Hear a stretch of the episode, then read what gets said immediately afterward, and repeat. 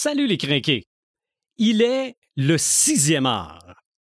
Depuis des millénaires, il divertit les foules, les fait rire, les fait pleurer, les fait réfléchir.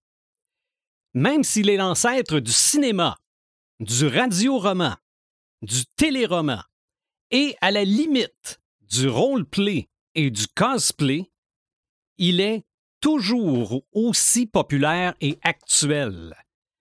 Pour lui, être ou ne pas être n'est pas la question. Il est et sera. C'est l'épisode 148 et nous parlons de théâtre. Marc de Paperman Gagnon, Joël Imaginatrix Rivard, Eric Red de Gamer Bourgoin et Sylvain des Animator Bureau. C'est le podcast des craqués.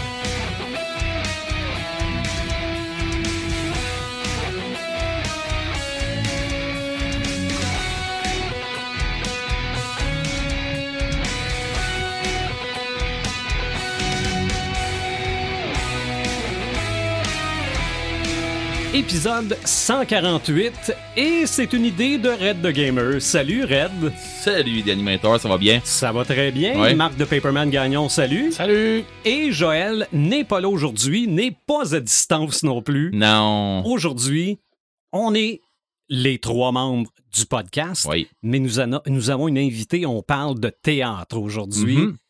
Présente-nous ton invité, Red. Malgré que moi, je la connais depuis très longtemps. C'est Ben, une- ben, c'est- vas-y. C'est une légende à Ben, Rivière-du-Loup. vas-y, vas-y. C'est Madame Julie. Salut, Madame Julie de l'école secondaire de Rivière-du-Loup. Allô? Comment ça va? Ça va super bien, là. Julie Gamache, le nom complet. Oui, merci. La légende, c'est fort un peu, Ben, là. ça fait combien d'années? Ça fait, ça fait quelques années. Ça fait quelques années, effectivement. Euh, que j'enseigne l'art dramatique, ça fait une dizaine d'années. Ben, c'est de là le pourquoi la légende. Moi, quand, je Mhm. parle avec des jeunes qui vont dans tes cours, Ouais. c'est là la, la légende. Ah oui? Oh, oui. Ah, oui. c'est Ben, très cool, ça. La première question que je vais poser, en fait, je pense que je vais la poser deux fois dans le podcast, c'est pourquoi le théâtre? C'est une Moses de bonne question. Moi, le théâtre, il est rentré dans ma vie vraiment sur le tard. Mhm. parce que euh, j'étais quelqu'un vraiment, vraiment de, de super gêné. Puis c'était pas mon premier choix hein, en, en enseignement. OK. Moi, j'ai étudié pour euh, enseigner en adaptation scolaire et sociale. Je voulais aider les jeunes qui étaient en difficulté. Puis c'est ça que j'ai fait euh, au début de ma carrière.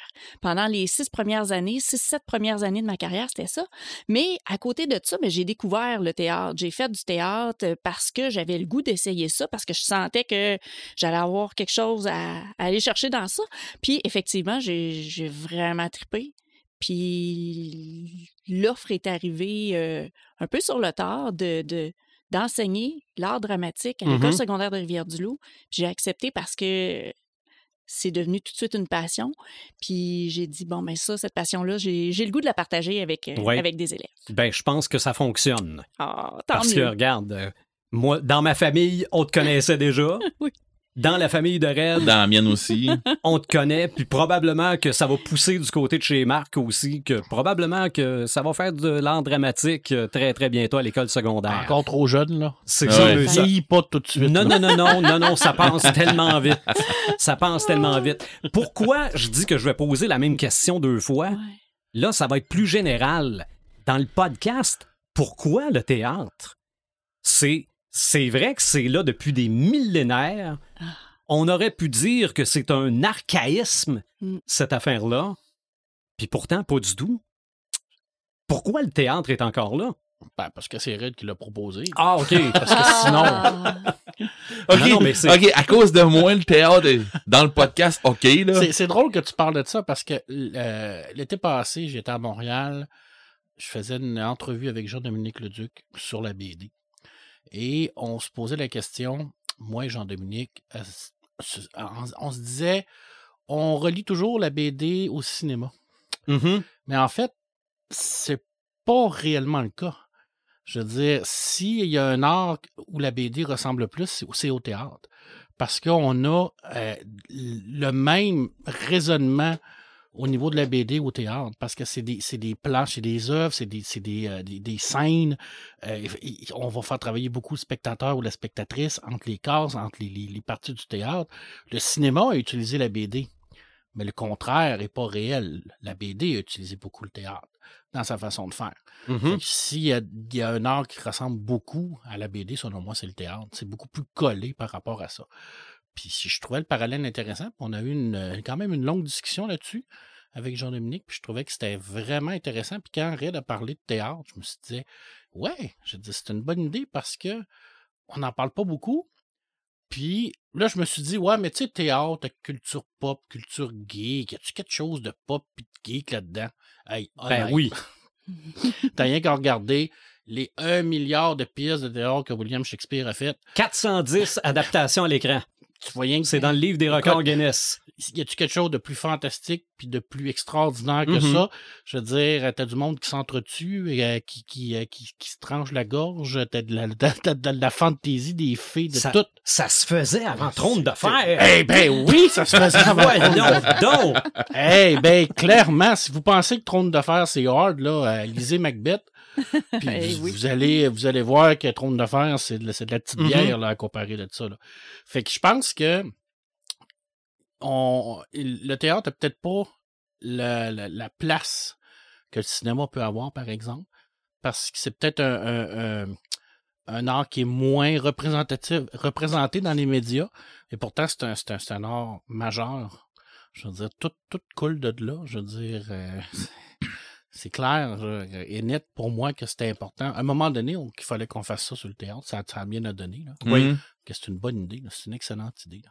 Maintenant, si tu me dis que si moi je suis un amoureux de théâtre, j'aime le théâtre, mais je ne suis pas allé voir beaucoup de pièces de théâtre. OK. Ben, ça, c'est encore le, le- le désavantage de, de, de, de, de se dé- de se déplacer et tout ça. Tandis que le cinéma, la télé, ben, tu sais, c'est beaucoup plus euh, accessible, mais Mhm. il y a le téléthéâtre aujourd'hui aussi. Oui. De plus Ouais. en plus. Et d'ailleurs, je pourrais partir là-dessus Ben, pars, mon parce ami. que une de mes plus belles expériences de théâtre, c'est la pandémie qui me l'a fait vivre Ah oui, Dans le- avec, dans avec le salon. Cumberbatch. Ouais, ouais. dans le salon ici à côté parce que le Grand Théâtre de Londres rendait disponible gratuitement pour un temps limité Frankenstein. Ouais. La Tu nous pièce, en as parlé déjà. c'est ça, ça avait- mais ça, je le savais pas que ça avait été tourné en 2011. C'est le réalisateur Danny Boyle qui, qui réalisait la pièce aussi, mais avec Benedict Cumber- Cumberbatch Qui dans le rôle du monstre et Johnny Lee Miller dans le rôle du euh, docteur Frankenstein. Mhm. Ces deux acteurs-là, on les connaît les deux pour avoir été Sherlock Holmes. Oui. Ouais. OK? Un dans Sherlock et l'autre dans Élémentaire. Mhm. Tu avais aussi la version où les deux interchangeaient les rôles. Mais moi, j'ai vu la version avec Cumberbatch dans le rôle du monstre. C'était pas juste la pièce qui est extraordinaire, le théâtre. Hmm. OK? Il n'y a pas de scène comme ça au Québec. Il y a peut-être Toronto, hors, au Canada, qui peut peut-être accoter ça. D'ailleurs, c'est pour ça qu'on fait des voyages, euh, des voyages du côté de Toronto avec l'école secondaire. Mais il y a une locomotive qui rentre sur la scène. Ouais. Il y a des. C'est euh, n'importe quoi, là. il y a, il y a des gens à un moment donné qui se font, euh, ils se font chauffer des, des- quelque chose autour d'un feu de camp. Le monstre arrive. Il y a un feu de camp dans la scène. Ouais, OK? mais tu sais, on, on a ça au Québec aussi. Tu sais, quand je pense à la, la- la fabuleuse histoire d'un royaume, là. Oui. Je Oui. veux dire, oui, on a de la musique, mais c'est une partie de forme de théâtre aussi. Ça, Parce c'est qu'on a vrai. des figurants, on a des gens qui vont jouer une partie, puis c'est grandiose comme ça. Peut-être pas au niveau du train, là, mais on a quand Mhm. même une calèche là, qui rentre. Oui. Ah oui, oui, Mais oui, pour l'avoir vu, c'est, c'est assez euh, incroyable. la scène est immense, Ouais. là, Oui. vraiment. Mais tu parlais de l'accessibilité au théâtre à la maison. Le Grand Théâtre de Londres, tu peux t'abonner. Ouais. C'est 18$ piastres par mois. Mais c'est le même prix que Netflix. Là. C'est ça. Et tu as ces œuvres-là à la télé. Et tous les films que tu t'imagines avec des gens au théâtre, avec ça monte haut dans les airs, avec les petites longues vues pour regarder en avant, c'était ce genre de théâtre-là. là. J'ai trouvé ça extraordinaire. Et évidemment, quand c'est le théâtre de Londres, ben, il y a quand même beaucoup d'acteurs que tu vois là, que tu te dis, ouais, mais il a fait tel rôle, je l'ai vu dans tel film. j'ai- C'est. euh, Je veux dire, la majorité des acteurs britanniques, actrices britanniques, viennent du théâtre britannique. Je veux dire, c'est Mhm. c'est quand même pas. Puis au Québec aussi, là. Je veux dire, euh, une grande majorité de nos artistes québécois viennent du théâtre. Là. Oui. C'est parce qu'on on, le voit pas. on le, on, on le connaît pas, mais la scène théâtrale au Québec est, est- est immense. là. Oui, oui. C'est parce qu'on dirait qu'elle est. Est-ce qu'elle souffre de préjugés? Probablement encore. Je veux dire, ça, ça sera un autre débat. Là. Parce qu'on ne se rentrera pas là-dedans. On ne fera pas notre, notre psychologue à Saint-Saëns de Lucie là, dans, dans- dans- comme on fait. Mais je veux dire, c'est sûr que c'est moins accessible. Mais c'est moins représenté aussi. Je veux dire, dans les médias, on n'en parle pas. Mm. C'est- rarement, on va parler de ça. On va parler du cinéma, on va parler de la télé. Mais une chronique théâtre, on n'en voit pratiquement pas. Puis pourtant, C'est vrai. C'est vrai. Mais il faut aussi mentionner que, oui, on parle de théâtre, mais le sixième art au sens large, c'est les arts de la scène. oui, exact. C'est c'est tout au complet. Et même à l'école secondaire, ça fait pas si longtemps qu'on a qu'on appelle ça les arts de la scène. Oui, le programme, ça a commencé par s'appeler le programme Art de la scène. On est à notre septième année. OK. Euh, depuis deux ans, c'est hors études, là, parce qu'on a la reconnaissance du ministère, mais ça change pas que c'est. Ça, ça reste les ordres de la scène. Ce sont les arts de la scène qui sont représentés, autant la musique, la danse, le chant. Le chant fait partie de la musique, mais nous autres, on en fait un profil Mhm. artistique distinct que, que l'art dramatique. Donc, on couvre quand même euh, pas mal tous les arts de la scène C'est ça. à l'intérieur d'une comédie musicale, à notre projet principal, mais à côté, il y a plein d'autres euh, d'autres projets aussi. Tu sais, pour avoir vu euh, l'année passée Mamma Mia, à la fin de l'année scolaire, ben, je dis l'année passée, c'était cet été, euh, pour avoir vu Mamma Mia, puis vous que c'était pas dans mon style de musique. Non, Mais ça, bon. ça, je le sais. Non, à bas, non. c'est- Non. Moi, Dancing Queen, je l'ai entendu chez nous, là. Mhm. Parce que ma fille, elle l'a chanté à la fin. Ah, OK. Là, je me suis dit, c'est correct, mon amour, joue là, je vais aller tuer des gens autour de la maison, mais ça va bien aller, tu sais. Fait que j'arrivais, j'avais de l'écume un peu sur le bord de la bouche, mais ça allait bien. Fait que j'ai fini ma thérapie. Euh, c'est, je suis moins Tu violent. Je suis moins violent que j'étais. tu pourrais voir une très belle pièce de théâtre de Mamma Mia. Tu l'as vu, là. C'est Mhm. beau, là. Oui, la musique, la, la- la mise en scène. J'ai vu, j'ai vu une super belle pièce. Ouais. Je j'avais jamais vu Mais le film les Mamma bouch- Mia. Des bouchons dans les oreilles. ah non, non sérieux non. Non, pis c'est ça, j'ai j'ai adoré Mamma Mia, j'ai jamais écouté le film et je l'écouterai probablement jamais. Ah, mais le film est tiré de la pièce, là. Je m'en sac donc ben. Mm. non, non, mais c'est. Mais j'écouterai pas, j'écouterai pas le film. Parce que ça va être un autre bout de l'épisode du podcast, ça. Les adaptations. D'accord, Oui. Mais a un paquet, là. d'accord, mais tu t'en parleras. Non, non, non, non, non, non, je, parlais pas que- de ma mamie. Ce que je veux dire par là, c'est que, pour vrai, euh, l'adaptation qu'ils ont fait, puis je veux dire, c'est une adaptation que vous autres, vous avez dû travailler. C'est pas, un- c'est pas une pièce de théâtre que vous avez pris puis vous, avez- vous l'avez amené aux jeunes, là. Non, non, non, je l'ai adapté. Hein? Mhm. Oui, oui, je l'ai adapté parce que c'est un show de deux heures. euh, on, on, on coupe des bouts, on coupe dans les chansons, on, on s'arrange pour qu'on on rentre ça dans une heure et quart. Pour une- vrai, la job, elle, elle, ça coche, là. Ouais. Pour vrai, là. Il faut pas que ça paraisse. faut que les, les- ben là toi tu l'as pas écouté, tu, tu connaissais pas l'histoire. Le film? sauf- ouais, le film. Non. Mais tu- Non, mais je l'ai écouté. Je l'ai pas vu le film, mais je l'ai pas vu- écouté. Oui, entendu. t'as entendu les chansons. ouais, c'est ça. Mais l'objectif là derrière tout ça, on parle d'adaptation tout de suite, j'empiète un Oui, peu, oui, mais non, c'est correct. Mais l'objectif, pour moi, c'était que les gens qui connaissent Mamma Mia euh, voient pas où est-ce que ça a été coupé. Ben, ma mère, elle Mhm. l'a écouté le film, OK? Puis ma blonde, je pense qu'elle avait vu de même. Puis ma blonde était assise à côté. Ma mère, elle la regarde. Elle dit, mais c'est pareil comme le film. Ah, Ben, c'est bon. qui son père, là, Red? Hey, À qui? Ben, à la fille, c'est qui son père? Vador? OK. Ah, c'est- Vador, c'est le père, c'est le père de tout le monde. c'est exactement ça. OK. C'est pas le mien, mais le mien, c'est le Père Noël. Ah, OK. ouais, monsieur.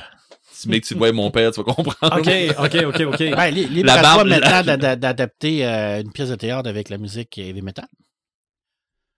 Robert Lepage le fait Ah, avec la lutte. Oui, mais écoute, je vais commencer par adapter du stock en livre, puis après ça, on verra une pièce de théâtre. Parce bon, que, ça? justement, là, pour montrer que c'est vaste, là. Hmm. oui, il y a des pièces de théâtre où il n'y a pas de musique puis il n'y a pas de chanson, mais des comédies musicales, ça rentre là-dedans. Oui. Hey. Euh, à part ça, quel, quel autre genre de... J'en ai, vu beaucoup de comédies musicales. Mhm. Puis pour vrai, euh, le monde va faire, mais ouais, non, toi, t'as vu des comédies? Euh, oui. Puis euh, une que j'ai vraiment adorée, c'est Moulin Rouge. Mhm. Euh, Moulin Rouge, euh, j'ai adoré ça. Je l'ai vu au cinéma, j'étais retourné le voir deux fois au cinéma. J'ai vu trois fois. Fait que je me dis quelque part, je l'ai aimé pour vrai. Euh, J'aurais aimé le voir sur une scène.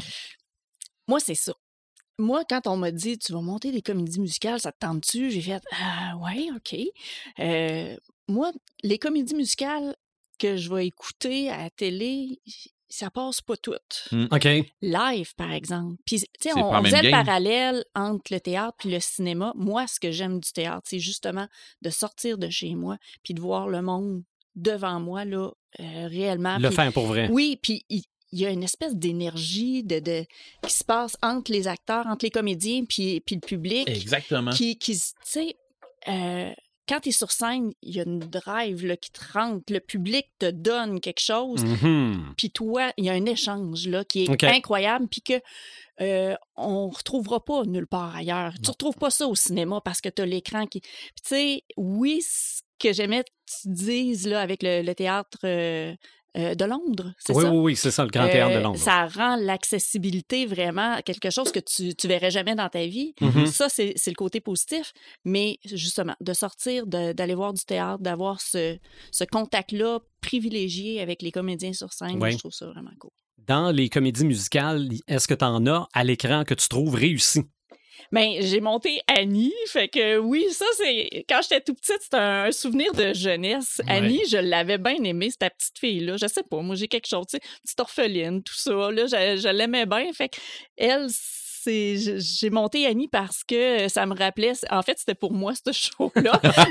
c'était vraiment correct. pour Ben moi. oui. Les élèves, eux autres, connaissaient pas tant ça. Ils tripaient pas tant que ça au début, mais après ça, ils étaient contents. là. Ils se sont attachés à ce personnage-là, puis à tous les personnages. Fait que ça, ça, ça a été bien. Puis Maman Mia, moi, je l'ai aimé aussi. Euh, J'aime bien les chansons de Abba. Des- Puis je voulais quelque chose de... euh, plus populaire que les Ouais. gens connaissent bien. Mhm.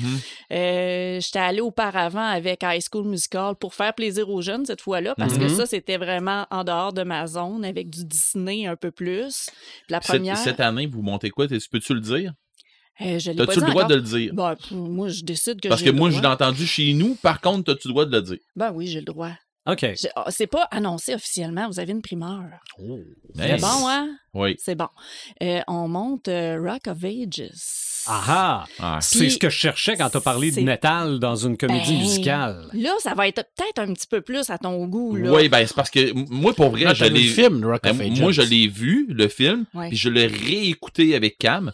Euh, puis tu sais, je veux dire, euh, là, ma fille a dit, je veux faire ce rôle-là. Euh, non, je veux faire ce rôle-là. Hey, un peu, je veux faire ce rôle-là. Hey, pour vrai, j'en parle, j'ai, j'ai pris ça, je, je la Ben, moi, je te verrais dans le rôle du vieux propriétaire de bar. Dennis. Ouais, totalement honnête, là. Oui. Mais. Ah oui, Pour vrai, j'aurais du fun. vrai? J'aurais Ouais. du fun dans le faire en plus de ça, là. C'est Vraiment, vrai. là. Mais euh, non. Mais il me semble que je le brasserais un petit peu plus que ça, euh, Tom Cruise, là, mais en tout cas, mais bon.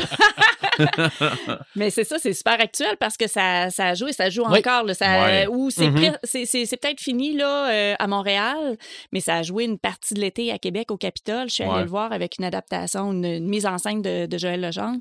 Euh, Tu l'as vu? oui, je l'ai vu. Comment t'as trouvé ça? J'ai, j'ai vraiment beaucoup aimé ça. Ils ont-tu coupé beaucoup? Ah, avec le film? Oui, ils l'ont fait une adaptation. Ah non, non, c'est, vraiment différent, là. Ah, ok, le film, c'est une chose, la comédie musicale, c'est quelque chose d'autre. Euh, puis je dirais que, tu sais, le film, il y a des petites passes crunchy, là. Ouais, La comédie musicale, euh, x 10. ok. Fait que là, moi, j'étais avec ma fille. Mais là, c'est ça, c'est, faut, faut que tu non, l'adaptes pour là, les ça, jeunes, c'est une hein, c'est une autre affaire, là. J'étais avec ma fille, elle me regardait et elle me disait euh, On dira pas ça, hein? On, on fera pas ça. Ben là, non. Mais euh, Rock of Ages, ce qui est beau, c'est que euh, c'est sûr qu'il y a plein d'écoles qui voulaient monter ça pour la trame sonore, là, pour, Ouais. parce que c'est les meilleurs, ben, dans les meilleurs succès des années 80, là, du Def Leppard, du Journey. euh, Ah ouais. Du classique White rock. Snake. Ben, c'est ça, j'étais exactement. pas un fan, j'étais pas un, un fan fini de, ben, j'étais un, un old school, tu sais, j'ai- je je suis le style old school, mais dans le pas mal plus pesant, là. Ceci dit, c'est toutes des tunes que je connais. Ouais. Tu sais, à un moment donné qu'on écoute, euh, j'ai, j'allais mis euh, sur mon téléphone, puis tout ça, puis on écoutait en, en char, puis tout. Tu sais, euh, je me souviens, c'est Jukebox Hero. Je sais pas comment de Ah fois oui. qu'on la réécoute, cette tune-là, puis tout ça. Les filles capotent, tu sais, on, on l'aime beaucoup. Euh, l'autre tune, là, qu'elle sort, elle s'en va... ça, ça va pas bien que son chum, puis qu'elle sort dehors, il mouille à verse, là, je me souviens pas... euh, euh, You're Gonna Bring My Heart, affaire de Ouais. même. Hey, j'étais là, je dis, voyons donc, il me semble que je connais ça. Puis à un moment donné, la toune avance, puis là, j'étais en train de la chanter dans ma tête, puis je faisais, non, je la connais, mais tu sais, Ah oui. tu m'aurais dit, chante-moi donc ça, j'aurais fait, euh, C'est toutes des pas. chansons que Et Sylvain a jouées dans son époque de DJ. Ah, probablement. Ah, Ben, c'est je pense clair. que oui. Probablement. Ah oui. C'est- c'est officiel. I Wanna Rock. Ah non, non, c'est Ben oui, sûr. ben oui, Don't ben. Stop Believing. Tu Ben sais, Here I Go Again. Il y en a, il y en a, là. En plus, Mm. quand on, on, on joue, on, on se tape des soirées euh, rock band à la maison, euh, les filles puis moi, ma blonde puis son groupe. de- Tu sais, on se tape des soirées euh, rock band. Ben souvent, c'est moi qui se ramasse au micro. Quand c'est pas cam là, mais c'est moi qui se ramasse au micro. Puis là, les filles, là, tu vas arrêter de flexer là. Ouais, je- non, je flexe pas là, mais tu sais. Mais c'est ça. Fait qu'on, tu sais, on, on a un peu les mêmes passions dans des affaires comme ça. Puis d'ailleurs, je t'ai entendu dire un terme tantôt, Julie, euh, que ça a sauvé des gens. Euh, Il y, a des- il y a des trucs qui, tu sais, le, le théâtre a sauvé des gens, des affaires comme ça. Mais je vais t'emmener à quelque part d'autre tantôt quand je vais te jaser de jeu et tout ça. Puis tu vas comprendre, d'après moi, euh, le côté jeu puis théâtre, euh, c'est pas mal comme ça. Là. Ah, c'est sûr. c'est très interrelié, puis ta façon de ton cerveau de, de, de t'évader avec le théâtre, euh, c'est pas loin, c'est pas loin du GN, c'est pas loin d'un paquet d'affaires. On joue à liens. être un personnage. Beaucoup de liens. Ben. Exactement. mais Je vais, Ouais. je vais vous faire un, un pas pire, euh, un pas pire Mhm. résumé de, ben, résumé, pas un résumé, mais on va faire un pas pire topo là-dessus tantôt. Ouais. là. ouais, ouais. Dans la littérature, OK, je sais au départ que lire du théâtre, lire un texte de théâtre, moi, c'est ce que je me rappelle Ben- de mon cours de théâtre au, au cégep. C'était dans des questions que je m'en allais poser. C'est plate! oh mon dieu! Rare, là. J'ai même pas, j'ai même pas lu le dernier Harry Potter à cause de ça. Parce que Parce c'est que une pièce de c'était théâtre. écrit, c'était écrit comme une pièce. Ben C'est un oui. dialogue. C'est- C'est ça, c'est que y a, y a rien. Faut tout que tu inventes à partir de ça. Ben, c'est c'est de là que je te disais que ça ressemblait beaucoup à la BD. Parce que tu as l'intercase dans un théâtre que faut que tu, tu te demandes qu'est-ce qui se passe en- entre deux scènes, Ouais. qu'est-ce qui se passe en- entre deux dialogues. Je veux dire, oui, lire du théâtre. Ben, je, te- je sais pas, c'est pas tant pire que ça. Je dis, je vais te mettre Cyrano de Bergerac dans les mains, là. OK? Tu peux pas avoir pas de plaisir à lire ça, là. Ouais, moi, ça se pourrait que je n'aille pas. Ah, je te jure que tu vas en avoir. Mais moi, Ah moi, ouais? je vois ça comme un film. Une, Ben lire oui, une pièce de théâtre, exact. moi, là, c'est un film. Tu as les didascalies, là, les, les, les indications de Ouais. l'auteur à l'acteur, mais tu sais, moi, je suis capable de le voir, ce Ok, film-là, ben là. oui, ben, mais C'est c'est, c'est une, une, euh, euh, une façon C'est d'imaginer ça, tout faut, ça. faut complètement Mais que tu attends un te peu. mettes dedans. Mais attends un peu. Je dis, je pense pas que je vais aimer ça. C'est Pas que j'aimerais pas le lire. C'est que, tu sais, je suis comme toi, moi, là. là. Tu sais, j'étais un maître de jeu. J'étais un storyteller. Moi, je vais le lire, puis je vais passer mon temps à m'imaginer ce qui se passe, fait que j'avancerai jamais dans ma lecture. C'est une des affaires que je déteste de, de, de quand je lis. C'est pour ça que j'adore les livres audio. Ils avancent sans que j'aille, tu sais, j'ai- pas le choix de suivre parce que il, Ouais. va avoir- il va continuer pareil. Mais quand je lis tout seul, quand j'ai lu Alice, j'ai adoré Alice de, de Patrick Sénécal, mais ça a été long. ça a été long en temps. C'est sûr que c'est pas comme livre un roman. C'est Tu sais, sûr et certain. Je veux me Ouais. taper les 7 jours du talion. Mon Dieu, je le sais, que je vais imaginer des petits gars sur une table. Moi, moi, t'as dit. Ben, J'ai deux filles, hein? ouais. Ah, mais j'ai fait ça, moi. bon Dieu, c'est ça. C'est ça. Oui, c'est ça. Fait que tu. Non, non, tu sors de là probablement avec une rage, mais Cyrano de Bergerac, je sais pas, je je suis certain que c'est quelque chose qui viendrait me chercher beaucoup. Parce Toi, que. t'adorerais ça. Sûrement. C'est tellement dans ton genre, là. C'était Mm. une grande histoire d'amour, mais en même temps, c'est une histoire de trahison, c'est une histoire de... de, de- écoute, c'est Ah d'action. C'est dans le temps des mousquetaires. C'est Mhm. incroyable comment c'est hot, là. C'est vraiment superbe, là. Ben, je t'avais de me C'est- taper justement les, les, les trois mousquetaires là, euh, de, de Dumas. C'est c'est- qu'est-ce qui est le fun avec du théâtre? C'est que le théâtre, tu peux tout faire avec. Exact. Oui. Tu peux prendre une pièce de théâtre, tu peux l'adapter en BD, tu peux l'adapter en film, tu peux l'adapter en roman. Il n'y a pas de mur, on s'en sert. Tu peux prendre une bande dessinée, tu peux l'adapter en théâtre. Mm. Tu peux prendre la lutte, tu peux l'adapter en théâtre. Tu peux prendre un roman, tu peux l'adapter en théâtre. Tu peux prendre un cinéma, Je tu peux l'adapter en me dire, théâtre. tu peux prendre un roman, tu peux l'adapter en lutte. Aussi, si tu veux. Tu peux tout faire avec le théâtre. Je dire, Exactement. C'est extraordinaire. C'est tellement pluriel comme art. Il te manque de place, on s'en sac. C'est. Le quatrième mur, Oui. il est là pour ça. Euh, Puis, euh, Hein? écoute, C'est ben, c'est- c'est ça. oui, oui, tout à Ouais, fait. puis c'est drôle sur le quatrième mur parce que quand tu regardes les personnages de Marvel qui brisent le quatrième mur, ben, tu te dis est-ce que tout ça c'est une grande pièce de théâtre qui se déroule devant nous autres dans le fond? Mhm. Tu sais, je veux dire, quand Deadpool te parle en tant que spectateur, tu te dis T'as peu, je suis où moi là, là? Je suis dans une BD ou ben, je suis dans une pièce de théâtre que lui est en train de me raconter. Bugs Bunny l'a brisé souvent, le quatrième voilà. ma mur. fille, ma fille exactement. déteste les séries où ce que euh, puis ça arrive de plus en plus ok les séries Netflix que ils brisent le quatrième mur euh, genre dans She-Hulk ils l'ont Ouais. fait euh, dans une autre affaire là euh, la, la, la, la fille là c'est une jeune hindoue là euh, Dans Miss Marvel. Marvel. Ouais, il y Non, avait, non. non, pas dans Miss Marvel. Non, non, non, non, non. non, non, c'est pas ça. C'est une affaire genre euh, mes premières fois ou une affaire de même. là. Puis, euh, non, non, non, non, mais c'est parce que c'est une histoire. là, la, la, la jeune est à l'école. En tout cas, il y a une histoire là-dedans. La jeune, elle, elle perce le quatrième mur ré- régulièrement parce qu'elle nous demande un peu de ta vie. Tu sais, hey, penses-tu vraiment qu'il m'a sorti avec ce gars-là? Tu sais, bon, c'est toutes des affaires de même. Mais ma fille, elle regarde ça, puis elle fait Oh non, c'est tout le temps des esprits d'affaires de même. Elle déteste ça.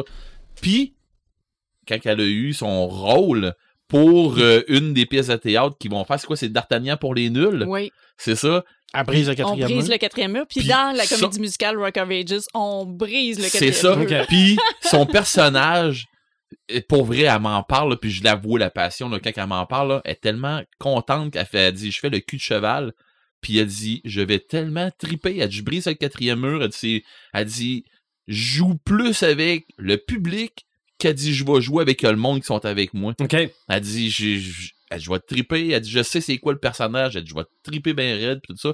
Fait que, tu sais, chez nous, le théâtre, j'en entends parler, on vit presque de ça. Fait que, Mhm. tu sais, euh, ben, c'est pas vrai. On, on vit pas du théâtre, mais des dérivés. Ça en fait partie. Ben exactement, c'est ça. C'est dans les dérivés puis tout ça. Mhm. Fait que tu sais, c'est pas pour rien que mes filles, euh, surtout ben, ma plus grande surtout là, euh, c'est pas pour rien qu'elle tripe sur le théâtre puis dans ces styles-là puis tout ça là. Tu sais, même je pense que euh, je suis pas sûr si elle veut pas en faire une carrière là. OK. Fait que non non, elle est dedans là puis elle aime On, ça. on peut, on peut être qui on veut. Ben yes. Exactement.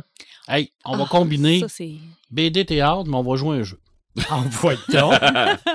Je vais te nommer une citation, puis tu vas essayer de deviner de On joue de Wii 4 là. quelle, oui, oui, quelle pièce de théâtre ça vient. Et Eh, bon, il y a Dieu. OK. Hey, Alors, la si je te pression, dis le Non sang, non, mais check bien ça, on va se faire Non, torcher. non, non, non, non, non. je te dis le sang attire le sang.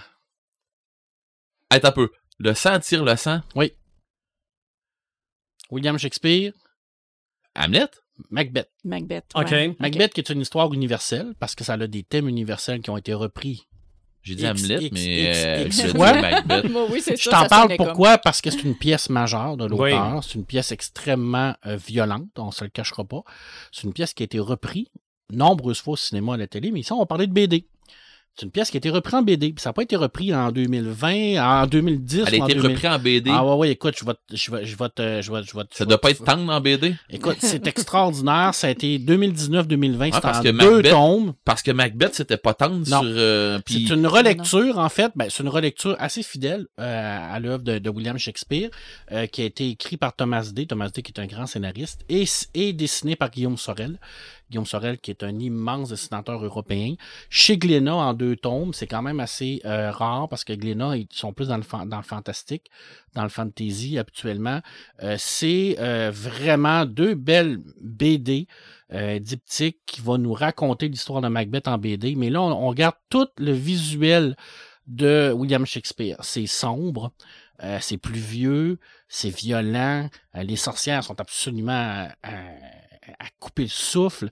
T'as toute cette histoire-là de trahison, de meurtre qui se regroupe là-dedans. Et c'est dessiné de maître par Guillaume Sorel. Et ça vient tout juste de sortir. Le tome 2 vient tout juste de sortir au Québec. Alors Noël arrive, là.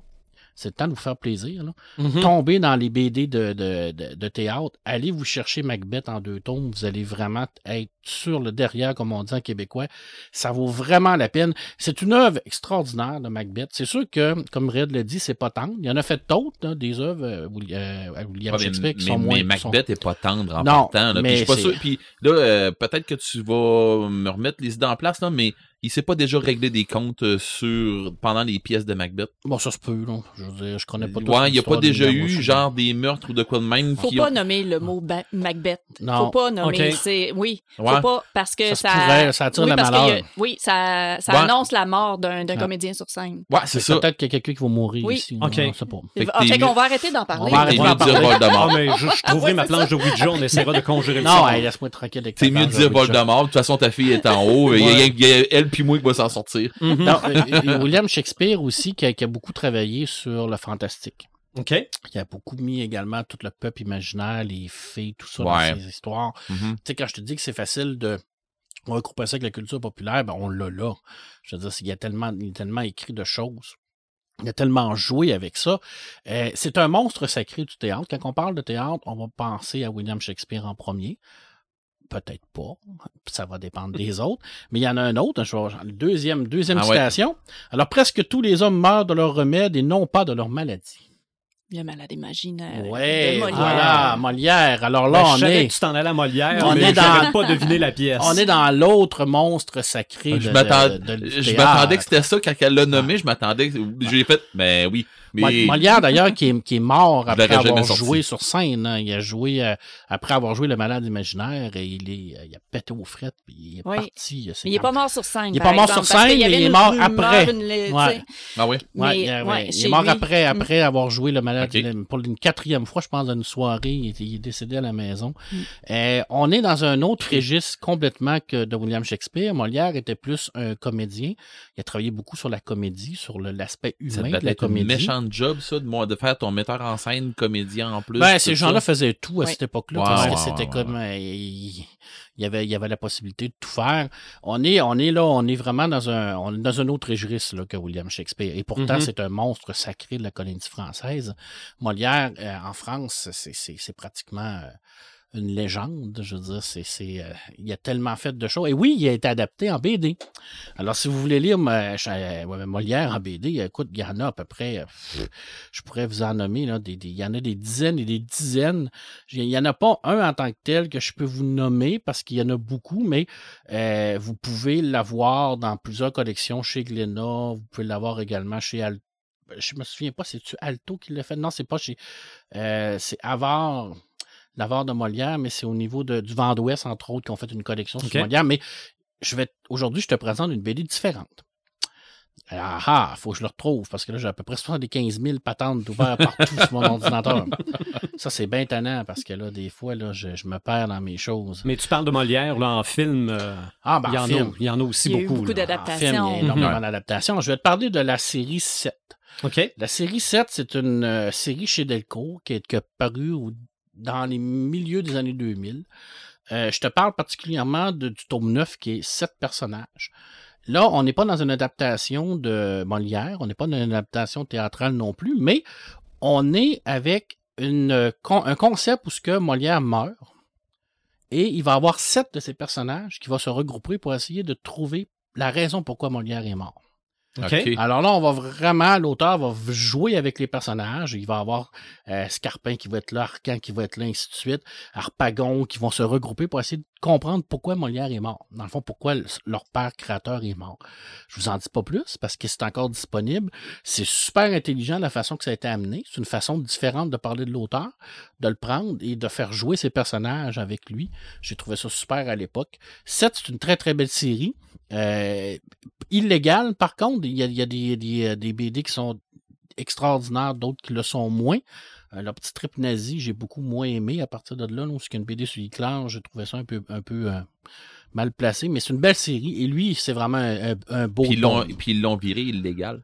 Non, non, non, non, je Non, trouvais ça. illégal. Moi, je trouvais que. Oh, j'ai Ouais, compris, c'est- c'est- illégal. Ouais, Moi c'est illégal. Illégal, c'est-à-dire que c'est Marc- c'est pas, c'est non, pas non, aussi bon. Marc, Marc voulait dire inégal. Ok. Illégal, c'est ça, je me Ok, suis trompé. ok, Ah, c'est beau. c'est illégal? ok, je me suis trompé. Hey, Mais ça on- pique ma curiosité, ça. Moi, c'est sûr que je veux voir ça. Oui, parce que. ça vraiment intéressant c'est- comme concept. c'est un très beau concept, puis c'est encore disponible. Alors je- là, c'est facile, là, vous allez l'avoir facilement. Alors voilà ce qu'à peu près, mon cher, vous m'auriez dit. Si vous aviez un peu de lettres et d'esprit, mais d'esprit, oh, le plus lamentable des êtres, vous n'en avez aucun atome. Et de lettres, vous n'en avez que trois qui, forment le mot saut. Là, on est dans quoi? Je vais dire Cyrano. Eh oui. Eh oui. Eh, je me trouve fort, là. La tirade de Cyrano. Cyrano est la, est la pièce de théâtre la, la favorite en France. Ben, une des pièces de théâtre les plus jouées, les plus regardées, les plus aimées en Europe. Euh, bien entendu, on Ce que j'aime de ce personnage-là, là? Ah. Excuse-moi, mais ce que j'aime de ce personnage-là, il vient me chercher parce que j'ai trouvé. j'ai Tu sais, des fois, tu te demandes où est-ce que c'est que tu vas chercher des trucs, là. Puis je les ai, ces trucs-là. Tu sais, des fois, euh, je vais le dire politiquement correct, mais envoyer promener quelqu'un Ah oui. tout en restant politiquement correct. Et même pour être reçu, reçu devant un juge ou de quoi de même, tu serais même capable de pouvoir envoyer promener l'autre personne, puis ça va sonner comme faux. C'est Ah, beau. c'est- Ouais. beau. Tu vas dire, mais mon Dieu, il vient Ah. de m'envoyer chier, puis Ah ouais. Ah, pour vrai, solide, là. je suis content. solide. Ça m'a quasiment fait du bien. Ben oui, c'est ça. Mais pour vrai, ce, ce gars-là, ben ce gars-là, ce, personnage-là, il est tellement ça coche là-dessus. Pour vrai, c'est une chose que j'adore de lui. Là. Oui, ça, Mm. ça, ça, ça- son dialogue sur les gants, là, qui dit Je n'ai pas de gants, la belle affaire. J'en ai déjà eu une paire et le dernier, je l'ai laissé dans le visage de quelqu'un. Ouais. Ça fait, tu fais comme OK, là, C'est c'est tellement intense. Euh, c'est- c'est- premièrement, c'est une histoire d'amour. Mhm. Je veux dire, c'est une histoire, c'est une belle histoire d'amour avec ce personnage-là qui n'aime pas son physique, qui est amoureuse de sa Ouais. cousine, euh, et qui voit le jeune prétendant arriver qui a tout pour lui, à part de l'esprit. Alors, lui, il a la beauté, euh, Cyrano a l'esprit, euh, Roxane, euh, on, va, on va apprendre plus tard que dans le fond, elle, elle aimait Cyrano également, mais ça c'est à la fin, malheureusement, à la mort de Cyrano. Cyrano qui a une grande gueule, on va se le dire en québécois. Et un grand nez. Il a un grand nez, euh, qui, qui a un physique atypique, mais qui, qui est un, un combattant extraordinaire Ouais. parce qu'il est capable de se battre avec les mots et avec son épée. On va, on va se le dire, c'est pour ça que je te dis, là, tu sais, je veux dire, on est, on est dans, dans l'épique, là. Je veux dire, Ah ouais, non, là, c'est non, lui, l'épique il est totale, vraiment là. une coche. Tu sais, là. c'est- c'est- quand on parle de cap et d'épée, là, tu sais, Mm. des romans de cap et d'épée, mais Cyrano, c'est une pièce de théâtre Ouais. de cap et d'épée, Mhm. qui a été adaptée en BD, bien entendu, parce que on, on est en, on est ici, on est dans les éditions petit à petit. À partir de là, les- et petit à petit, là, ils ont fait ce qu'on appelle la, la collection classique théâtre en BD. Alors, si vous avez une, une, euh, une bibliothèque, vous avez le Cid, vous avez Cyrano, vous avez euh, euh, Molière, vous avez Phèdre, vous avez un paquet de BD à l'intérieur de tout ça. Alors, vous avez vraiment les grands classiques de la, de- du théâtre avec cette, cette édition-là. Euh, et Cyrano ben, est adapté en film également. On, on va en parler tout à l'heure, dans une performance extraordinaire d'acteur. Ah, Et là, vrai, je crois que- C'est un film que j'adore. Le mot vrai, performance est important fait, parce que euh, Julie en parlait tout à l'heure. Quand tu es sur une scène de théâtre, c'est toi le public. Mhm. Ton texte, tu l'apprends, tu le joues, tu le donnes. Tu vas faire ta performance. Mais tu peux pas te reprendre. Non. Au cinéma, tu te trompes, coupé, on fait un blooper, on fait après ça, on met ça dans, dans, dans- dans les génériques de fin, tout le monde Mm. rit. Au théâtre, t'as pas de bloopers. Non, Non. tu es là. Tu as ta performance à donner euh, et il y a des textes assez volumineux à apprendre Mm-hmm. au, au niveau du théâtre. C'est pas facile à faire, c'est pas facile non plus à donner, à performer parce qu'il ne suffit pas d'apprendre seulement ton texte, il faut que tu le joues aussi. Ouais. Hein, Et jouer Cyrano, c'est pas facile. Parce qu'entre entre lire un texte, l'apprendre puis l'interpréter, il, y a un- il y a un monde entre Ah oui. Il y, a, il y a plusieurs répétitions. Oui. Ouais, hein. Oui. Oui, oui, oui. Ah oui, totalement, je veux dire. Puis Ah oui, oui. ça arrive de se tromper. Pour que ça devienne naturel. Tu sais, je Oui. veux dire, euh, au théâtre, quand tu te trompes, ben, tu continues. C'est ça. T'arrêtes pas, puis tu recommences pas, c'est que tu continues, puis ça fait partie de, de la vie. C'est un art qui est éphémère. Oui. À moins d'avoir eu une captation vidéo, après la pièce de théâtre, il C'est reste disparu. plus rien. C'est terminé. Là. C'est là que c'est tellement la- important parce que ce que tu donnes là, c'est c'est les spectateurs qui vont le recevoir puis que ça, va leur, ça, va leur, ça va leur laisser un souvenir. Ouais. Tu leur laisses Mais c'est trace. C'est Oui. tout ce que ça laisse. C'est pour ça que c'est éphémère, comme je l'ai dit, c'est éphémère, mais c'est tellement T'sais, important. J'ai vu C'est Brou un- une fois, moi. Oui, ben ça, Mhm. je, voulais, je voulais pas en parler, Brou. Je voulais Non, non, ben, j'ai j'ai vu une fois. Puis, je suis correct. Je ne retournerai pas le voir dix fois. Par contre, je vais en garder un souvenir Ben de ma oui, vie. tout à fait. Maintenant, on peut prendre une, on peut prendre une pièce de théâtre puis l'adapter, la mettre en BD. Je l'ai, dit, euh, au Québec, on a pour réussir un poulet, qui a été euh, une pièce de théâtre qui a été faite par Fabien Coutier. Alors, on connaît Fabien Coutier. Alors, si Mhm. vous connaissez un peu son genre, vous savez quel genre de pièce de théâtre Mhm. que c'est. Euh, et euh, cette pièce de théâtre-là a été, euh, qui a été présentée à la Licorne en 2014. le texte a été pris et a été refait pour en faire une BD qui a été publiée aux éditions, euh, si je ne me trompe pas, La Pastèque euh, en 2020. Alors, ça fait pas très, très longtemps. Alors, c'est super intéressant. Alors, on a, on a vraiment pris une œuvre théâtrale et on l'a mis en BD au niveau du Québec, dont ça se fait, mais on a fait la, la- la- la- on fait le contraire aussi avec White House de Samuel Quentin. Alors, on a pris la BD White House de Samuel Quentin et on l'a transféré en BD, en théâtre. OK. Ah oui. Alors, le contraire se fait aussi. Euh, et Waters, qui est une super belle BD de Samuel Quentin. Et euh, j'ai pas vu la pièce de théâtre, malheureusement, parce que, comme je vous l'ai dit, c'était à Montréal. J'ai pas pu me, me Mhm. présenter. Je suis pas sorteux trop, trop. hein. Vous savez que je suis pas, je suis pas, très, je suis pas très sorteux. Alors, hey, j'ai-tu une autre citation? Ah oui, j'en ai une autre citation. ah ouais, parce que là, il faut quand même que. Ah ouais, mais ça, c'est une, c'est une longue. Moi, j'ai, j'ai dit Cyrano, là. J'ai tout donné. Ouais, là, ça va être facile. Et Ça je va étourdi. Ça va être facile parce que je- vais. euh, écoute, ben, j'en ai d'autres, là. Je veux dire, tu sais, je pourrais te parler de euh, L'anneau de Ni- Nibelung, en- entre autres, qui est une pièce de théâtre de Richard Wagner, qui a été faite en BD par Nouma Chamoul. Si vous avez la possibilité de tomber là-dessus, sautez là-dessus parce que c'est réellement une. euh, c'est pas une, une BD comme on, comme on connaît d'habitude. C'est c'est vraiment une. C'est spécial, c'est une, expérience de lecture en tant que telle. Euh, L'anneau de Nibelung, c'est une immense pièce de théâtre. C'est un théâtre écrit et chanté. Ben, c'est pratiquement un opéra. Euh, et euh, la BD va reprendre ça, mais très fidèlement. Puis c'est- vraiment une très belle expérience de lecture. J'ai beaucoup de difficultés à, à l'expliquer, euh, cette BD-là. Euh, par contre, c'est une BD qui a été parue en 82. Fait que allez en bibliothèque, vous avez plus de chances de l'avoir parce que je suis pas sûr que si vous le demandez à votre libraire, il va probablement il va vous dire quoi? Fait que euh, euh, plaît-il? Euh, mais ça vaut vraiment la peine. Ça, je voulais en parler parce que c'est vraiment une très, très, très, très belle BD.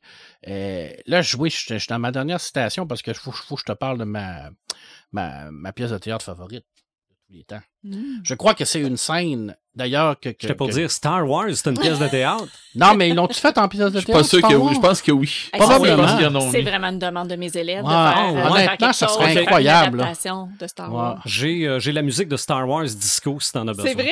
Ah, ça Ah, pourrait mais être un bon. Star Wars Mais tu vas disco, perdre hein. raide. Un Star Wars disco en pièce de théâtre, ça serait Oh, extraordinaire. Avec du fluo pour faire les... Ah, comment Les lasers. oui. Non, mais tu sais, en blacklight, là. Oui, ah, je vois ça. On va rajouter des jeux Ah. d'ombre Ouais. Tu fermes les la- lumières, Ça, tu vois rien que des blacklights. J'ai, de la Ah. misère à lire du théâtre, mais à voir ça dans ma Ça, tête, j'ai pas de misère. incroyable, écoute. Ça serait... euh, Je déteste tellement. moi, je pense que ça serait la plus belle chose qu'on pourrait pas voir, honnêtement. Euh, Tolkien en théâtre, ce qui s'est fait? Ça doit être difficile. Officiellement, je sais pas. J'ai pas fait de recherche. Je me souviens qu'il y a eu une adaptation au niveau de la radio. Peut-être un genre de télé-radio, théâtre. Je sais pas comment Mhm. expliquer ça en petites pièces, mais c'était au niveau de Bilbo le Hobbit. Mais je pense pas qu'il y a eu une adaptation réelle en théâtre. Ça serait vachement compliqué à faire. C'est euh, effectivement pas très simple. Lovecraft en. Hmm, pff, En théâtre? Non, je pense pas que ça, ça s'est été. Moi ça- non plus, je pense pas. Je pense pas que ça a été fait. Mais il y a quelque chose qui a, qui a rapport à Lovecraft qui a été mis en comme en théâtre, dans le fond, le roi en jaune. Oui. Ben oui, parce que ça vient d'une pièce de théâtre. C'est ça. Mais ça, ça vient d'une une ancienne rumeur d'une pièce de théâtre française qui Mhm. aurait tué des Ben, c'est ça, c'est pour ça que je voulais t'emmener là pour que. Chambers lui a repris cette Ouais. légende-là pour en faire une genre de pièce de théâtre à l'intérieur de son, euh, son une de ses nombreuses nouvelles, là, dans son euh, recueil de nouvelles du roi en jaune. là. Mhm. Euh, et ça a inspiré beaucoup Lovecraft par rapport à ça, là, après, par rapport au, au mot hanté. Ben, on en a parlé tout à l'heure, là, je veux dire, que si tu prononces le mot Macbeth, oh, s'il y a une légende à partir de ça. C'est ça. Euh, tu peux pas dire bonne chance quand tu fais du théâtre. Faut que tu dises Mhm. merde parce que sinon ça va amener la malchance. Alors c'est un monde qui est très très superstitieux. ouais, ouais. Alors Oui. Chambers a joué là-dessus, mais là il faudrait que je remonte la légende parce que je sais qu'il a, lui il a pris ça d'une pièce française Ouais. qui, a- qui- qui aurait tué des gens à l'époque. On s'entend là, c'est pas, Non, non, pas la réalité là, mais puis dans, les, dans les histoires, ils disent que les gens, je pense que c'est au deuxième acte, ils ont fait le premier acte, puis il y a Ouais. du monde qui sont morts pendant le premier acte, et il y a du monde qui sont sortis, ceux qui ont toffé le deuxième acte sont sortis euh, complètement fous, puis... Mhm. euh, ah, il y a- je faudrait que je ah ouais. remonte ça. C'est c'est Ah, loin dans mon esprit là. Ben, je voulais me. C'est dans ma- mon palais mental, là, mais où, là? Moi, moi aussi, Mm. moi aussi, mais moi, c'est c'est dans ma table de chevet en plus. fait que, Mais c'est quoi ta pièce de théâtre préférée? Ah, ben là, jouons-la, joue, jouons-la. On va, on va la jouer, la pièce, mon ami. Alors, ben, ça va être facile, tu vas le reconnaître tout de suite. Alors, Mercutio, tu es blessé. Ah, non, oui. mais qu'est-ce qui peut encore blesser Mercutio? Non. Mais la vie, Roméo, regarde, elle s'est échappée, elle s'en va. Mais du saigne, non, je pars. Tu as toujours été si maladroit, Roméo. Pourquoi t'es-tu mis entre nous? J'ai reçu le coup par-dessus ton bras. Oh, Mercutio, je suis si. Ne pleure pas. Aime Juliette, Roméo. Aime-la de toute ton âme, de toutes tes forces. Elle te donnera ce qu'aucune femme ne t'a jamais donné. Aime-la, Roméo, aime-la. Je meurs dans la poussière, mais je meurs dans tes bras, Roméo, mon frère. Que vas-tu faire sans moi? Je meurs pour que tu vives, mais tu ne vivras pas. Je pars sur l'autre rive, je t'entendrai là-bas. Continuez votre guerre, mais continuez-la sans moi. Je meurs dans la poussière, mais je meurs comme un roi. Je maudis vos familles, je maudis vos maisons. Roméo, si fragile, tu perdras la raison. Roméo, Roméo. C'est une scène extraordinaire. Donc, si j'ai pas la réponse, euh, je fais rire de moi. Là. pour, pour ma part, Roméo Hey, et. Juliette, un, un guess, euh, euh, François quelle, belle pièce de Roméo et Juliette. Oh, t'es t'es fort. fort. t'es fort. Très, très fort. Quelle belle pièce de théâtre, Roméo et. Juliette. Je veux dire, c'est l'histoire universelle de l'amour. Mhm. Ouais. L'amour interdit, hein, l'amour entre Mm. deux familles interdit, les Mm. deux familles d'ailleurs qui s'entretuent à coups d'épée euh, et à coups de fusil dans la version euh, de, Oui. de Roméo et Juliette des années 90 avec Mais- euh, Leonardo, Leonardo DiCaprio. DiCaprio. D'ailleurs, la scène de la mort de, de Mercutio, Mercutio, dans hein. cette, cette scène-là Mm. est, est pratiquement là, identique à ça. là. Oui. Tu sais, je veux dire, la, la malédiction de Mercutio, hein, tu vois, tu sais, on la sent dans la pièce parce que dans le fond, tout le monde meurt. C'est pas joyeux, encore une fois, Mhm. cette pièce-là, parce que ça, ça finit Le gun mal. de Marc Rapierre. Oui, ben oui, tout à fait. C'était tellement une belle adaptation Ah ouais. de penser, comme quoi on peut prendre une pièce de théâtre, on peut l'adapter à n'importe quelle époque aussi. Exact. Oui. dire, Roméo et Juliette, on peut la mettre aujourd'hui, dans les- dans l'époque médiévale, on peut en faire une science-fiction parce que c'est des thèmes universels. Ouais. C'est ça que William Shakespeare puis que Molière ont créé. Ben, c'est un peu ce que Julie disait Ouais. tantôt, adapter un peu n'importe quoi. Puis tu sais, les jeunes qui vont, les, les jeunes qui vont te le jouer, des fois, on va avoir une idée. Puis là, tu vas emmener euh, ton scénario vers quelque chose. Puis ta gang de jeunes, ils- si t'es un peu à l'écoute de tes, de tes acteurs, des fois, tu peux le travailler, j'imagine. Ben des affaires comme ça, là. Il y a Ben, des faut- belles propositions. Parfois, là, faut, faut rester ouvert à ça. Puis, tout à fait, il y en a des bonnes idées. Là, puis, c'est ça. la- L'adaptation se, Ouais. se fait ensemble. C'est sûr que moi, j'ai une idée, mais des fois, il faut Ah, mais il me semble, ben oui. Ouais, ça. ça. se peut. Ça se peut. Mhm.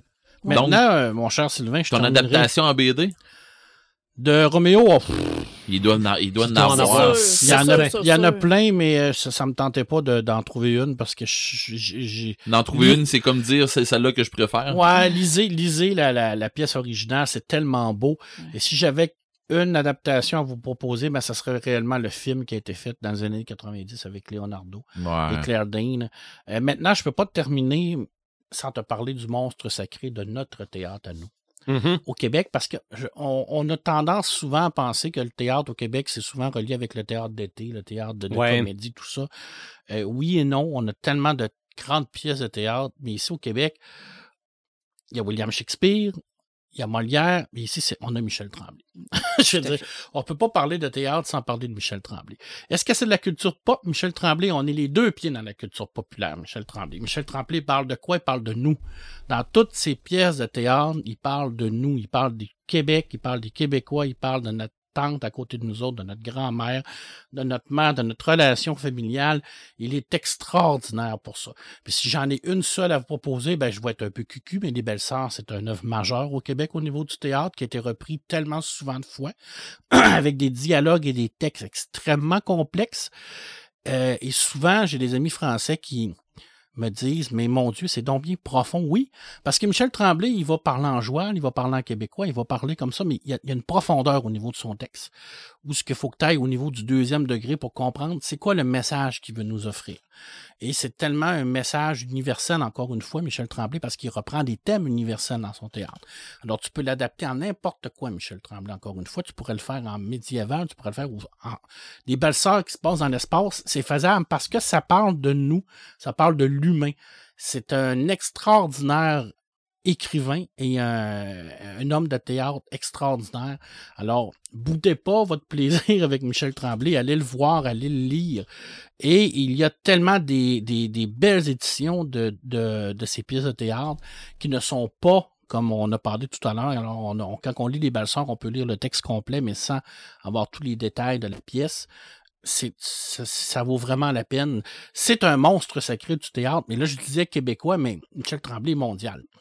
Je veux Mhm. dire, on, est, on a dépassé Ah ouais? le Star Ah oui. Wars et Michel Tremblay est Il a été connu. traduit en Il a été traduit, et il est connu partout. là. Tu t'en vas aux Je États-Unis, savais tu pour les t'en vas en belles sœurs, mais je savais pas pour euh, Ah oui. son œuvre. tu t'en vas partout, tu t'en vas en Europe, tu t'en vas aux États-Unis, tu t'en vas dans le monde, tu parles de Michel Tremblay, ils le connaissent. Je veux dire, c'est probablement avec Dany Lafrenière, le, le- notre romancier, notre auteur le plus connu. Alors, il a fait tellement des belles choses. Ben, je- là, j'ai parlé des belles sœurs, mais j'aurais pas nommé. Et les belles-sœurs ont été adaptées en théâtre musical Oui. aussi. Effectivement. Oui, oui, en pièce. Oui, Oui. exactement. Là, je vais avoir l'air vraiment tata, là. Parce que dans ce que j'ai cherché, j'ai pas cherché pour cet auteur-là. Mais en série télé ou en film, il doit y avoir eu des adaptations, Ça t'entoure le Racadieux, Ah Ouais, oui, ok, c'est beau. effectivement. entre oui. autres. Oui. La suite, est-ce que c'était. Est-ce que ça a été écrit pour la suite? Hey, ça, Ou c'est une une pièce question. Par aussi? exemple, euh, à la base, c'est une pièce. Euh, Ouais. La suite, euh, est-ce qu'il a été inspiré pour? je sais pas. Je pourrais pas Non, te moi, je pense que oui. Je pense Mhm. que c'est peut-être, euh, ouais, La suite. Mais oui, ça avait été un film très populaire. extrêmement populaire. Mais c'est vrai qu'il n'y a pas, euh, il a pas été adapté un million de fois. C'est sûr qu'au Québec, c'est, c'est pas la même chose que, que, que Shakespeare ou Molière parce qu'on n'a pas les mêmes moyens financiers non plus. Mhm. On se le cachera pas qu'adapter William Shakespeare euh, en Europe ou en, en Londres, où on a des millions de personnes, où ce que c'est, c'est pas pareil. Il y, a, il y a quand même une différence marquée. Nous, on est un- on est francophone, on est vraiment, tu sais, dans le Québec, on est, c'est plus difficile d'adapter des millions d'affaires parce qu'on sait qu'on n'aura pas la même portée. C'est clair que. En même temps, on a un Michel-Marc Bouchard, qui Oui. est un grand dramaturge québécois, qui a travaillé avec Xavier Dolan, puis qui a travaillé sur euh, Tom à la ferme, par exemple, qui a été une adaptation au cinéma, qui, qui, qui- qui a été super populaire. Michel-Marc Bouchard avec euh, Les Muses orphelines, ou euh, a qui beaucoup, c'est un film choses. là. également. Oui, oui, Mhm. dans les années 80, avec des, des comédiens qu'on connaît, là. euh, une Marine Orsini, avec une Je cherche le nom, euh, Incendie. Incendie. Euh, comment il s'appelle? Calim. Oui. Je l'oublie. Ben, Ça c'est a été adapté par euh, Denis. Villeneuve. Qui a oui, été adapté par Denis Villeneuve. Denis, Denis. Ben, je, vais, je vais aller Mais, chercher mais parce ça, que ça là, ça, venait du théâtre, Incendie? Euh, à l'auteur, l'auteur est une, est un, Ok, ok, ok. à la base, c'est un- c'est une pièce de théâtre. Hey, je voulais, je voulais t'aider, mais j'avais une jambe. OK. On est d'ailleurs. On est ailleurs. Ouais, Oui, c'est ça, lui, aussi, est pas mal international. Ouais, oui, lui, il est Oui. extraordinaire aussi. Là, je veux dire, c'est, euh, oui. Fait que lui, à la part, à la part Incendie, c'est une pièce de théâtre qui a été reprise, qui a été adaptée en film, internationalement, par Mm. Denis Villeneuve, là, qui a fait un tabac par tout ce que ça a passé. C'est un D'ailleurs, film c'est, incroyable. ça, c'est, c'est à partir d'Incendie que Denis Villeneuve a été connu, puis qu'on a commencé à lui euh, ouvrir les cordons de la bourse, puis où on voit où ce qu'il est rendu maintenant. Là. Mhm. Sans, sans incendie, là, euh, ben, Polytechnique aussi, là, mais incendie, ça a été un, un de ses plus gros succès internationaux. Là. Avant, avant d'une, là, on, on va Ouais. se le dire, Ouais, là, mais mais ouais. ça, on n'est pas dans les mêmes. Non, On non. pas dans les mêmes affaires. là. On parle ici d'une production là, qui, qui doit rouler à peu près à coût de 10 millions, puis d'une, c'est à coût de 400 millions. Là. On parle pas des mêmes Pas même trucs, game, là. là. non. C'est pas le même game, mais oui, euh, Wadji, c'est, il a fait beaucoup de trucs aussi. Là. Le théâtre québécois est en santé. Il est très, très euh, reconnu mondialement comme Oui. étant un excellent théâtre. Et ça, c'est pas non plus. euh, je dire, je pense que c'est représentatif aussi par rapport à notre force au niveau de l'improvisation.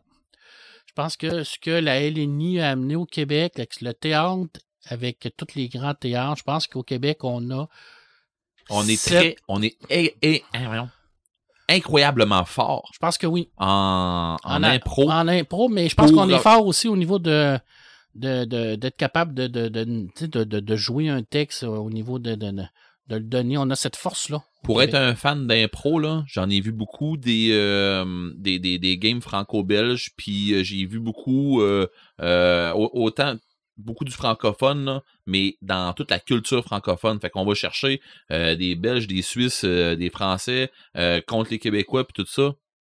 Euh, on est sa coche, là. Ah. Pas, pas un peu, là. On déchire. Ah, non, déchire. pour vrai. J'ai puis j'ai vu un match, je me souviens pas, c'était la Belgique, puis il y avait des Suisses aussi, puis euh, c'était les internationales de, de la LNI, puis ils ont fait une équipe québécoise, puis c'était presque l'équ- l'équipage du Romano Fafard qui était là. là, j'ai fait, oh mon Dieu, Ils vont les, se faire ramasser. les autres, ils savent pas dans quoi ils s'embarquent, pauvres eux autres.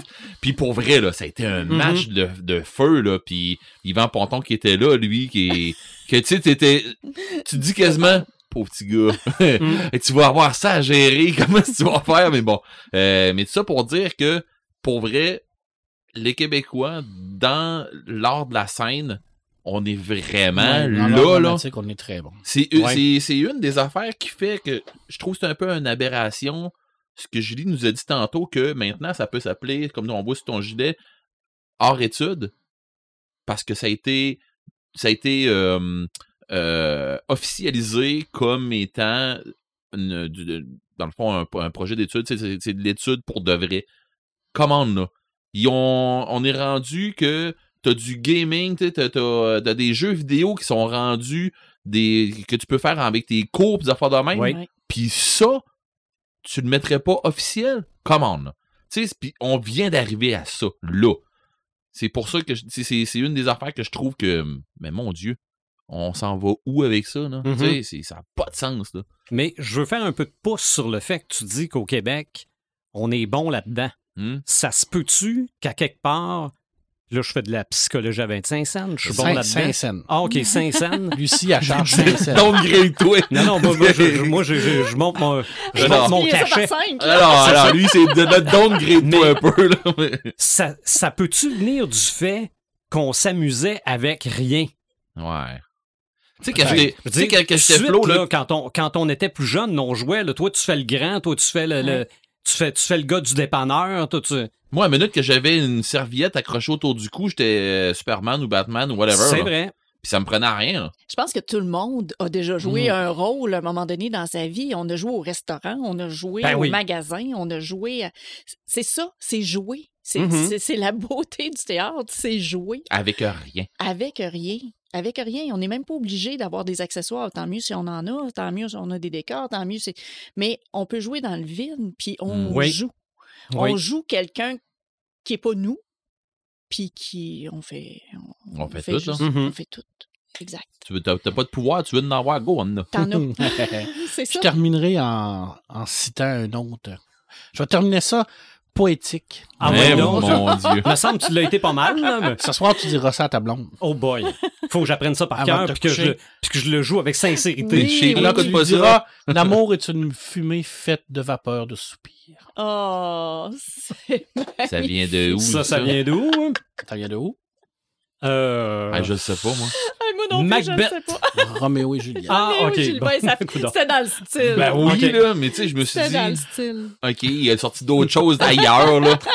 Ben, je pensais moi aussi, mais. Tu sais, je pensais, j'ai dit, ah, termine dire la divine Roméo. comédie avec, euh, j'ai dit, il va me sortir une affaire avec, euh, Le Dante, Ouais, de Dante, là. de- quand t'arrives en avant des portes, là, tu fais, c'est un ouais. peu élevé, Dante. Ouais. Honnête, Mais c'est plus dans mon style. Ah. Ben moi, quand je vais vous parler du théâtre à l'écran, je vais traduire mon, je vais trahir mon âge. OK. Là, tu vas nous parler du thé- théâtre de- de- des beaux dimanches? Non, moi, je pense qu'il va nous parler de quelque chose que j'ai deux clowns. Entre autres. Mais c'est sûr que moi, je suis né au milieu des années 60, donc si le plus loin que je peux me rappeler, là, je suis peut-être rendu en 1970. Là, pour moi, mon théâtre, c'est une télé en noir et blanc. Ouais. OK? Ouais. Et tout ce que je voyais là venait direct du théâtre. OK? Tu l'as mentionné, Fanfreluche, tantôt. Ouais. C'est clairement du théâtre. Clairement. Oui, ça, les gobelets, c'est clairement du théâtre. Puis on disait qu'on peut faire du théâtre avec pas grand-chose. Ça, les gobelets. Eh, mon Dieu, c'était- Garde un cadre de fenêtre attaché au plafond. Là. Ah oui. Ben, il passe partout. Passe-partout, c'est exactement Aussi. ça. Eh oui. Exactement mais, mais ça. ça, c'est un petit. Je suis un peu trop vieux. OK. Ben, moi, Moi, je suis moi, je- Moi, suis capable.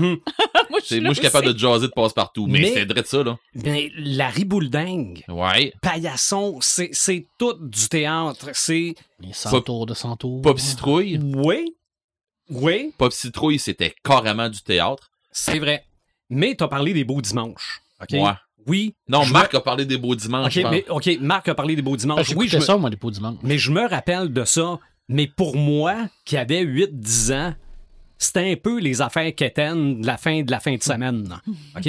Mais s'il y avait ça aujourd'hui, d'après moi, je regarderais du théâtre à. Probablement que je le ferais moi aussi. Puis même si à l'époque j'étais plus jeune puis je trouvais ça un peu niaiseux qu'il y ait du théâtre à la TV le dimanche soir, je me rappelle encore qu'il y avait eu la présentation de la pièce des souris et des hommes. Oui, je l'ai vu là la première fois pour moi.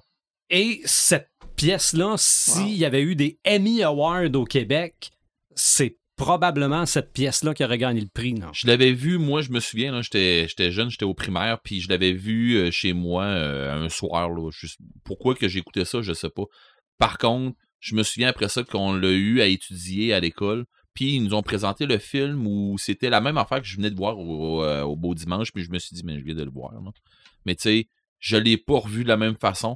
J'ai compris des affaires, puis ça vient te fesser pas pire. là. C'est là que tu tu sais, je me suis. Au début, j'avais comme pas trop compris. Puis, tu sais, ça finissait tard, pareil, là, cette émission-là, puis tout. Ben, pour, un, oui. pour un petit cul, là.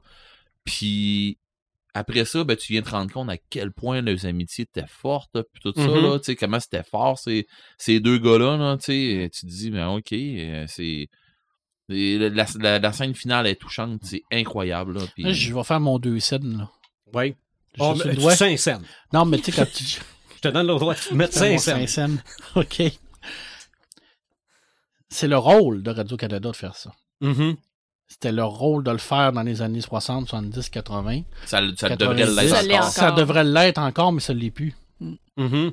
Mais normalement, il devrait avoir du téléthéâtre à tous les semaines à la télé. Québécois, extérieur, international, il devrait en avoir à tous les semaines. C'est ça. Puis il y a même. là, on est aujourd'hui, on S'ils veulent dans... pas le mettre sur Radio-Canada principal, ils peuvent le mettre en Ils peuvent TV. le mettre hors TV. Mais aujourd'hui, on est dans une guerre de code d'écoute. Voilà. On est dans une guerre où ils se battent contre la télé privée et ça devrait pas être ça. C'est Ouais. de la télé d'État. La télé d'État, normalement, leur rôle, c'est de faire connaître la culture. Et le théâtre devrait être là et ne l'est pas. À la limite, ils pourraient le mettre sur tout.tv, là. Ah, mais encore là, il en a- n'y a, pas tout le monde qui a tout pointé. Non, je suis d'accord, je l'ai pas, moi, puis je trouve ça tannant un peu parce ça. que j'ai. Ça, je trouve ça triste. Je trouve dire- ça triste parce que nous, on l'a vécu cette époque-là de, de, de Beau Dimanche. Mais moi, mes enfants ne le vivront pas cette époque-là. Tu sais, tout.tv ou de quoi de même, ou Mhm. puis qu'ils payent donc avec mes taxes. Ben, c'est Mhm. c'est- Ah. c'est- c'est- c'est à ça que nos taxes servent. Normalement, ça devrait être là. Les, ça Bon, avoir bon, des ailleurs dans le monde, là, excuse, excuse-nous, Mhm. Xavier, là. Ça, c'était mon deux scènes. OK. Mais Excuse-moi. Euh, je suis parfaitement d'accord avec toi. Ouais, moi aussi. mon, mon préféré, moi, à la télévision de, euh, lors de la scène, si on veut, là. Je sais pas si toi, ça- si, si ça t'a sorti dans tes affaires, mais euh, dans ce temps-là, puis on en a jasé plusieurs fois, puis moi, j'étais un petit gamer, OK? J'étais... euh, j'ai- tout le temps été gamer dans ma vie, tout court. Puis cette émission-là, c'était ça aussi du théâtre. C'était très boulidon OK. Oui. pour vrai, là, c'était du gros théâtre, mais du théâtre de gamers qui venait chercher un public de, de joueurs de jeux vidéo, pis tout ça, ça venait chercher carrément ça. C'est la fibre des, des, des, des, des joueurs qui commençaient à jouer euh, sur console et Atari, puis des affaires comme ça, Commodore, puis tout. Et on tombait là-dessus, c'était carrément ça. Un Mon Dieu, décor, qu'on un aurait voulu carton. jouer à ce jeu. Ouais. C'était un décor en carton. Il y avait 3-4 cubes de couleur rouge, bleu, orange. Puis il était capable de te faire à croire que tu étais dans un jeu vidéo. C'est beau la magie de l'art de la scène quand même. hein. Ah oui. Mais De c'était c'est des acteurs qui étaient là, par exemple. là. Deux acteurs extraordinaires. Ouais. Puis c'est tout. Il n'y avait rien. hein. Il n'y avait, il y avait rien. Il y avait un Sylvie- costume lettre. Sylvie Léonard, mais le, le gars, le- souviens son nom m'échappe là, mais, euh, mais Il n'y c'était avait Sylvie rien. C'était était un costume Ça, je me lettre souviens pas fluo. de Tu ça, te non. souviens pas de ça? Non, je me souviens pas. Peut-être qu'en le voyant, je ferais C'était ah, Philo oui. puis Bulle. Puis c'est ça, ben Mhm. Philo c'était le gars, Bulle Je m'en c'était... souviens plus de son nom. c'était- Denis Mercure. Mais des fois, quand tu te mets à regarder, à analyser comment c'est fait, tu vois que c'est de l'art? Moi, dans un club de communication, avec Joël, puis était peut-être même là à ce moment-là, je devais, dans le cadre d'un projet de lecture expressive, lire un extrait de pièce de théâtre. Je vais à la bibliothèque, je vois à travers les textes de théâtre qu'il y a un recueil de Sol et Gobelets.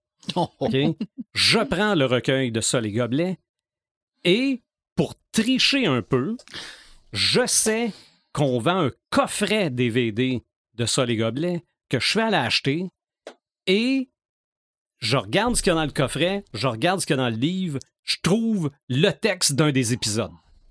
Donc, j'ai l'image, j'ai les comédiens, j'ai le texte, puis là, je peux travailler là-dedans. Et c'était quelque chose à faire. Puis tu te rends compte à quel point c'était donc pas pour les enfants. Ben, c'était pas pas correct pour les enfants, mais c'était à un niveau. Mais je pense qu'on sait pas vraiment ça s'adressait à qui. Ah, moi, je pense que ça s'adressait aux adultes, mais c'était tellement champ gauche, là. Puis là, moi, je devais lire ça puis essayer de, de- de mettre un peu d'expression là-dedans, là. Mais ça m'a fait plonger là-dedans. À quel là, on, point on c'était. veut, on veut un exemple. Non, je n'ai plus le texte devant Ah. moi. Mais euh, c'est- il devait être question de pain tranché, là, ça c'est sûr, parce que Sol mangeait toujours du pain tranché. C'est Mais, très Michel Tremblay, ça aussi, hein, avec... Oui. euh, Ah! mais euh, vraiment, là, ça, puis même quand. Parce que là, je parle beaucoup d'émissions de Radio-Canada, mais t'allais aussi du côté de TVA, qui était Télémétropole dans le temps. Tu prends des comédies de situation. Ah, si tu me sors poivre et sel, je m'en vais. Non, Je- mais- non, mais je pourrais y aller avec Symphorien. Ah, OK. Et je pourrais pousser le bouchon jusqu'à l'émission Les moineaux et les pinsons. Parce que, à la base, c'était une pièce de théâtre qui s'appelait Les moineaux chez les pinsons.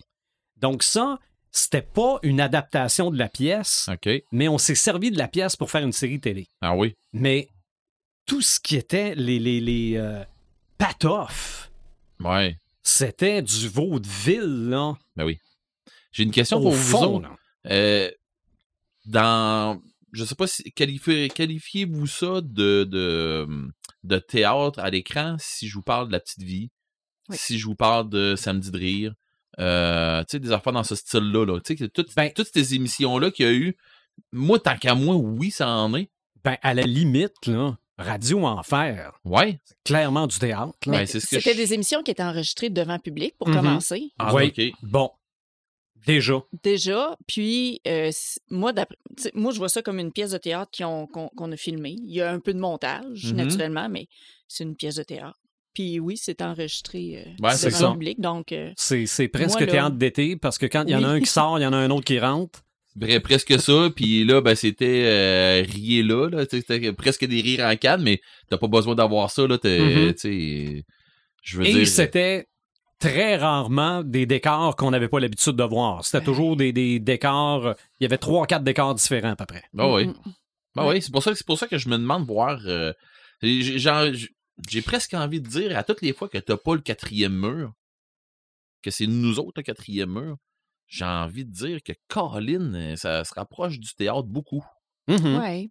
Euh, Meunier, Saya, c'est ils ont, ils ont écrit, ils ont, ils ont écrit beaucoup de pièces Ah pour, oui? euh, pour le théâtre euh, sur scène, là, le théâtre conventionnel avec les voisins. C'est ça, avec- ouais, c'était à ça que je pensais. Oui, tout à fait. Donc, euh, La Petite Vie, puis... euh, c'est- c'est Ah, les voisins, c'est- là, c'est un classique du Québec. C'est un aussi. classique, totalement. C'est incroyable. Là. Oui. Oui. Oui. Et euh, parlant de jouer des rôles, écoute, euh, je, tantôt. pen- je pensais que je poussais le bouchon loin en disant que le non, non. théâtre, Ah, non, c'était vraiment peut-être l'ancêtre du roleplay. Vraiment pas. T'es, t'es, t'es, t'es dedans, là. euh, t'es dans Target, puis pas dans le mille, mais pas loin. La seule différence, c'est qu'on n'est pas devant le public. Ah, t'as peu. Ça dépend où ce que c'est que t'es. À Bicoline, le vendredi, t'es ça, c'est devant du le public. GN. Ouais. Mais. Bon, remarque que maintenant, le, le jeu de rôle est tellement démocratisé qu'on en fait des, des, des, des games sur YouTube, en direct, Ah oui. sur Twitch. Ouais. Mhm. D'ailleurs, euh, d'ailleurs, je, je- fallait que je le place. hein. Maxime Chatham joue souvent dans des jeux- dans Ouais. des games de même. Mais il fallait que je le place. Euh, Tu sais, t'as parlé. c'est Parce que dans le fond, c'est c'est un running gag qu'on a. euh, Il y a trois. euh, il y a- il y, a, il y a trois écrivains qu'on qu'on place dans presque toutes les. les Tous les podcasts. c'est ça, presque toutes. Puis moi, je suis fan de, de, de Maxime Chatham et de Lovecraft. Mais tu sais, on est tous un peu fans de Lovecraft. Mais on, à toutes les fois, on en place de la, on place du Lovecraft, on place du Maxime, Maxime Chatham, on Et du place aussi Tolkien. du Tolkien. Tous- fait que- Tous les sujets sont bons pour les placer. Ah, c'est sûr. Pas loin. Il y a toujours un En lien. on loin. des fois, part. par exemple. Pas loin. Puis d'ailleurs, mais c'est ce que je m'en allais dire. Maxime Chatham, je le vois, je le, je verrais pas son œuvre euh, en théâtre Je suis pas certain que ça se place en théâtre. Peut-être le signal. Tu l'as- lu le signal, En théâtre. mais peut-être le signal, puis encore là, bah, ça va prendre immensément grand, comme tu parlais, là, euh, Mhm. mettons celui de Londres ou de quoi comme, tu sais, ça va prendre de quoi de big, mais Ben, ils ont fait serait- Harry Potter en théâtre, fait qu'ils sont capables de faire le style. Ouais, ouais, c'est ça. Mais ceci dit, euh, à part de voir une adaptation de l'autre monde, peut-être. Peut-être. Puis d'ailleurs, c'est probablement des- une série de romans que je vais retaper, là, parce que je suis en manque dans ce temps-ci de Maxime Chatham, mais bon, où je vais y écrire directement pour y dire, là, euh, Ouais. compte-moi de quoi, là. Des niaises. Ouais, compte, ouais, parce que je sais que ça en vient de quoi, puis il nous niaise, mais bon. Euh, je te dis, je t'avais dit écrire directement, puis y dire, euh, non, Max, bouge-toi. Parce que j'ose de toi, Ah rien. regarde. Il ne pourra résister. Puis s'il y a de quoi, je vais dire, là, écoute, ben, ben, là. C'était des couilles un peu. Non, non, pas. Non, je vais dire, écoute, euh, veux-tu qu'on t'invite? C'est tout ça que t'attends, mais bon. Euh, ceci dit, Si tu disais oui, tu perdrais connaissance. Donc, essaye-le pas. ça se pourrait que j'aie une faiblesse. Mais bon. Euh, on parle de, de- on parle de, de gaming tout ça. Euh, je vais y aller graduellement. Tu sais, euh, quand on va jouer, mettons, là, tu sais, on va jouer à mon Monopoly, là, tu joueras pas le dé à coude. Tu sais, tu joueras. Tu, sais, tu, tu- tu feras pas un personnage à jouer à ça. Par contre, il y a des jeux que tu vas pouvoir, dans ton jeu, euh, de, dans, dans ton board game, tu vas être capable de jouer ton rôle. Puis il y en a que tu es, amené à le faire. OK? Si je vous parle de, des soirées meurtres et mystères, c'est un jeu de Mhm. rôle, ça. Là. Oui. Mais c'est un jeu de société quand même. Si je vous, vous parle de Clou, je sais que vous jouerez pas votre personnage en tant que. Mais ça devrait être le fun de faire ça de même, Mais pour vrai, oui. Moi, Que j'embarque. je, suis, je suis vraiment le colonel Moutarde. Ah oui, mais je l'ai fait. OK. Ah oui, puis on l'a, puis tu sais, on l'a fait, puis pour vrai, c'était le fun. Tu sais, puis c'est ça, je, je je pense que j'étais, euh, c'est quoi, euh, Plum Pudding, là, c'était quoi donc? euh, Prof Plum. prof. euh, ouais, c'est ça. Une affaire de même, c'est, c'est ça que je pense que je jouais, mais puis tu sais, j'ai fait, Je mais- pense qu'il n'y a plus Mrs. White. ça se peut. Euh, Dans Miss. Scarlett. Euh, Miss Scarlett, ou- probablement. Ouais. Parce qu'elle doit avoir son compte Instagram, c'est sûr. Sûrement, sûrement. Mais la, la bonne ne fait plus partie de Clou. Ah. Bon, tu vois. Mais tout ça pour dire, moi j'avais le vieux, fait que, puis on l'a Mhm. joué avec les. Mais là, je dis ça, c'est peut-être pas vrai. C'est peut-être mon souvenir qui est mauvais. Non, non, mais peut-être. Euh, mais c'est ça, si- quand on va jouer un jeu, un board game, tu veux le rendre intéressant? Ben, joue le rôle. Tu sais, de là, l'histoire, comme euh, tu sais, je vous parlais tantôt dans, dans- dans le pré-show, puis euh, pour ceux qui qui l'ont pas écouté, ben allez l'écouter, là, vous allez avoir des spoils de l'émission. Euh, non, c'est pas vrai. Euh, mais tu sais, c'est tous des, des jeux avec des figurines où ce qu'on fait un donjon de de même. Le jeu, et tu peux jouer ton personnage que tu vas bouger sur, sur le plateau, puis tout ça. D'ailleurs, ce, ce type de jeu-là amène directement au euh, ce qu'on appelle le, le role-playing game, les jeux de, de rôle, genre Donjons et Dragons, puis euh, des affaires dans ce style-là. Euh, quand on va jouer des, du style Donjons et Dragons, ben là, t'es amené à jouer ton personnage.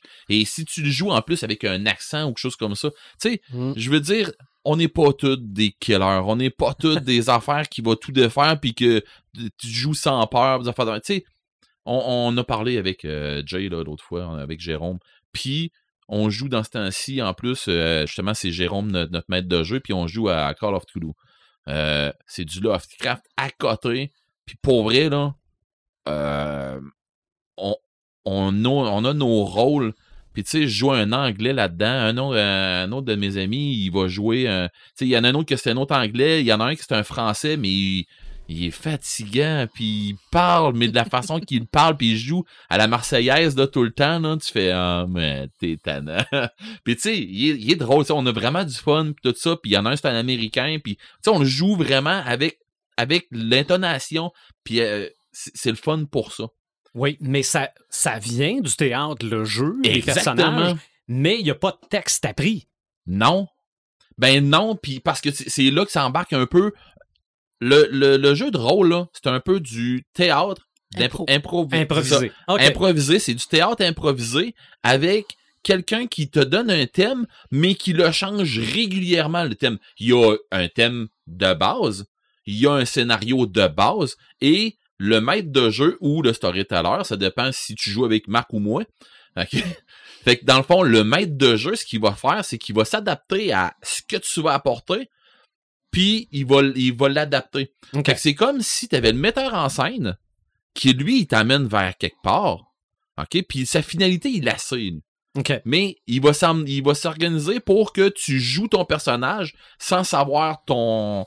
Sans, sans avoir à apprendre ton rôle, sans savoir c'est quoi ton texte, puis tu joues ton rôle, puis tu vas, tu vas arriver à la fin de ta game, ou à la fin de, plusieurs games, ça dépend qu'est-ce que tu vas avoir comme campagne ou tu vas avoir comme, euh, game. Mais tu arrives au bout, tu vas avoir joué ton rôle, tu n'auras pas eu besoin d'apprendre un texte pour être sur le par cœur. Tu n'as pas besoin d'être sur le par cœur. Puis, tu sais, on va jouer, euh, on joue euh, dans, aussi souvent Pavillon Noir. C'est un jeu de pirates. Puis, tu sais, je joue deux personnages là-dedans. Puis, tu sais, je joue un, un, un mambo, un- pas un, pas mambo, mais en tout cas, je joue un prêtre vaudou. Puis, je joue aussi un ancien mousquetaire, un capitaine mousquetaire. Mais le capitaine mousquetaire, c'est un français, français, français. Puis l'autre, dans le fond, il vient de la Côte d'Or. Fait que j'ai pas les mêmes accents pour les deux personnages, puis je joue pas de la même façon pour les deux personnages. Puis tu sais, c'est très distinct entre les deux. Le même qui nous joue un français, il fait un espagnol, il est encore là, il est fatigant. Là. Je pense que c'est le gars qui est fatigant. Ah, Mais, euh, peut-être. puis en Mais plus, tu on l'a eu. la faute sur les personnages. Puis en plus, on l'a eu ici, euh, on, l'a eu euh, assis au bout de la table euh, comme invité, c'était Sébastien Gamache. OK, Pour euh, les déserts, pour Dune. Mhm. On l'avait eu avec nous autres, Ah oui. mais pour vrai, c'est- c'est- je l'adore, c'est c'est un de mes, mes, de mes très grands amis. Mais tu sais, on s'écœure parce que justement, on s'aime bien gros, fait qu'on s'écœure beaucoup. Là. Là, si je comprends bien, Ouais. c'est du théâtre Oui. pour lequel tu n'apprends pas de texte, Ouais. dans lequel tu joues puis tu es le public en même temps. Puis, puis, puis, puis t'as du public, puis t'as du public en plus. Tu peux avoir du public en Oui, plus. mon homme. Tabarouette, c'est Ouais. euh, ju- juste du positif. Tu sais, elle a sorti quelque chose tantôt, puis j'ai dit, je vais en parler tantôt, mais j'arrive dans mon segment. Elle a dit, le théâtre, ça sauve des gens. Puis c'est vrai que ça sauve des gens. Le roleplay, le, euh, jouer un rôle, ça, ça a comme vertu. euh, tu sais, ça va t'emmener un, un- un introspection parce qu'il va falloir que tu, tu, te mettes dans un rôle. Fait que faut que tu te connaisses un petit peu toi aussi pour être capable de jouer d'autres choses un peu. Puis si tu t'aimes pas, ben souvent, ce que c'est que le monde va faire, ils vont s'extérioriser à travers. Je dis si tu t'aimes pas, c'est bien pas beau ça. Euh, mais ce que je veux dire, c'est que T'as pas c'est tant confiance, peut-être? c'est Ouais. ça, c'est ça. C'est plus beau. Ouais. Non, mais beau. ce que je veux dire par là, c'est qu'il y a- y, du monde qui vont être, cap- être capable de s'extérioriser à partir Mhm. de ça Ben oui. qui vont être capables de, de, de, de passer aussi des messages à- avec ça, qui vont être capables de, de, de pouvoir euh, créer des liens avec ça, se faire une vie sociale avec ça. Je, je sais de sources sûres, parce que c'est des parents qui me l'ont dit, t'as sauvé mon, ga- mon, mon garçon. Là. Dis, Oh, j'ai sauvé ton garçon. Comment j'ai fait pour sauver ton garçon? Ben, depuis que, puis dans, temps- dans ce temps-là, c'était le Cerber qui était ouvert. Depuis que le magasin est ouvert, vous faites des games euh, des- les soirs, puis des affaires de même, puis euh, c'est des jeunes qu'on avait embarqués dans les hérétiques, puis des affaires comme ça, dans le club de jeux de rôle. Puis ils ont dit euh, T'as sauvé mon garçon.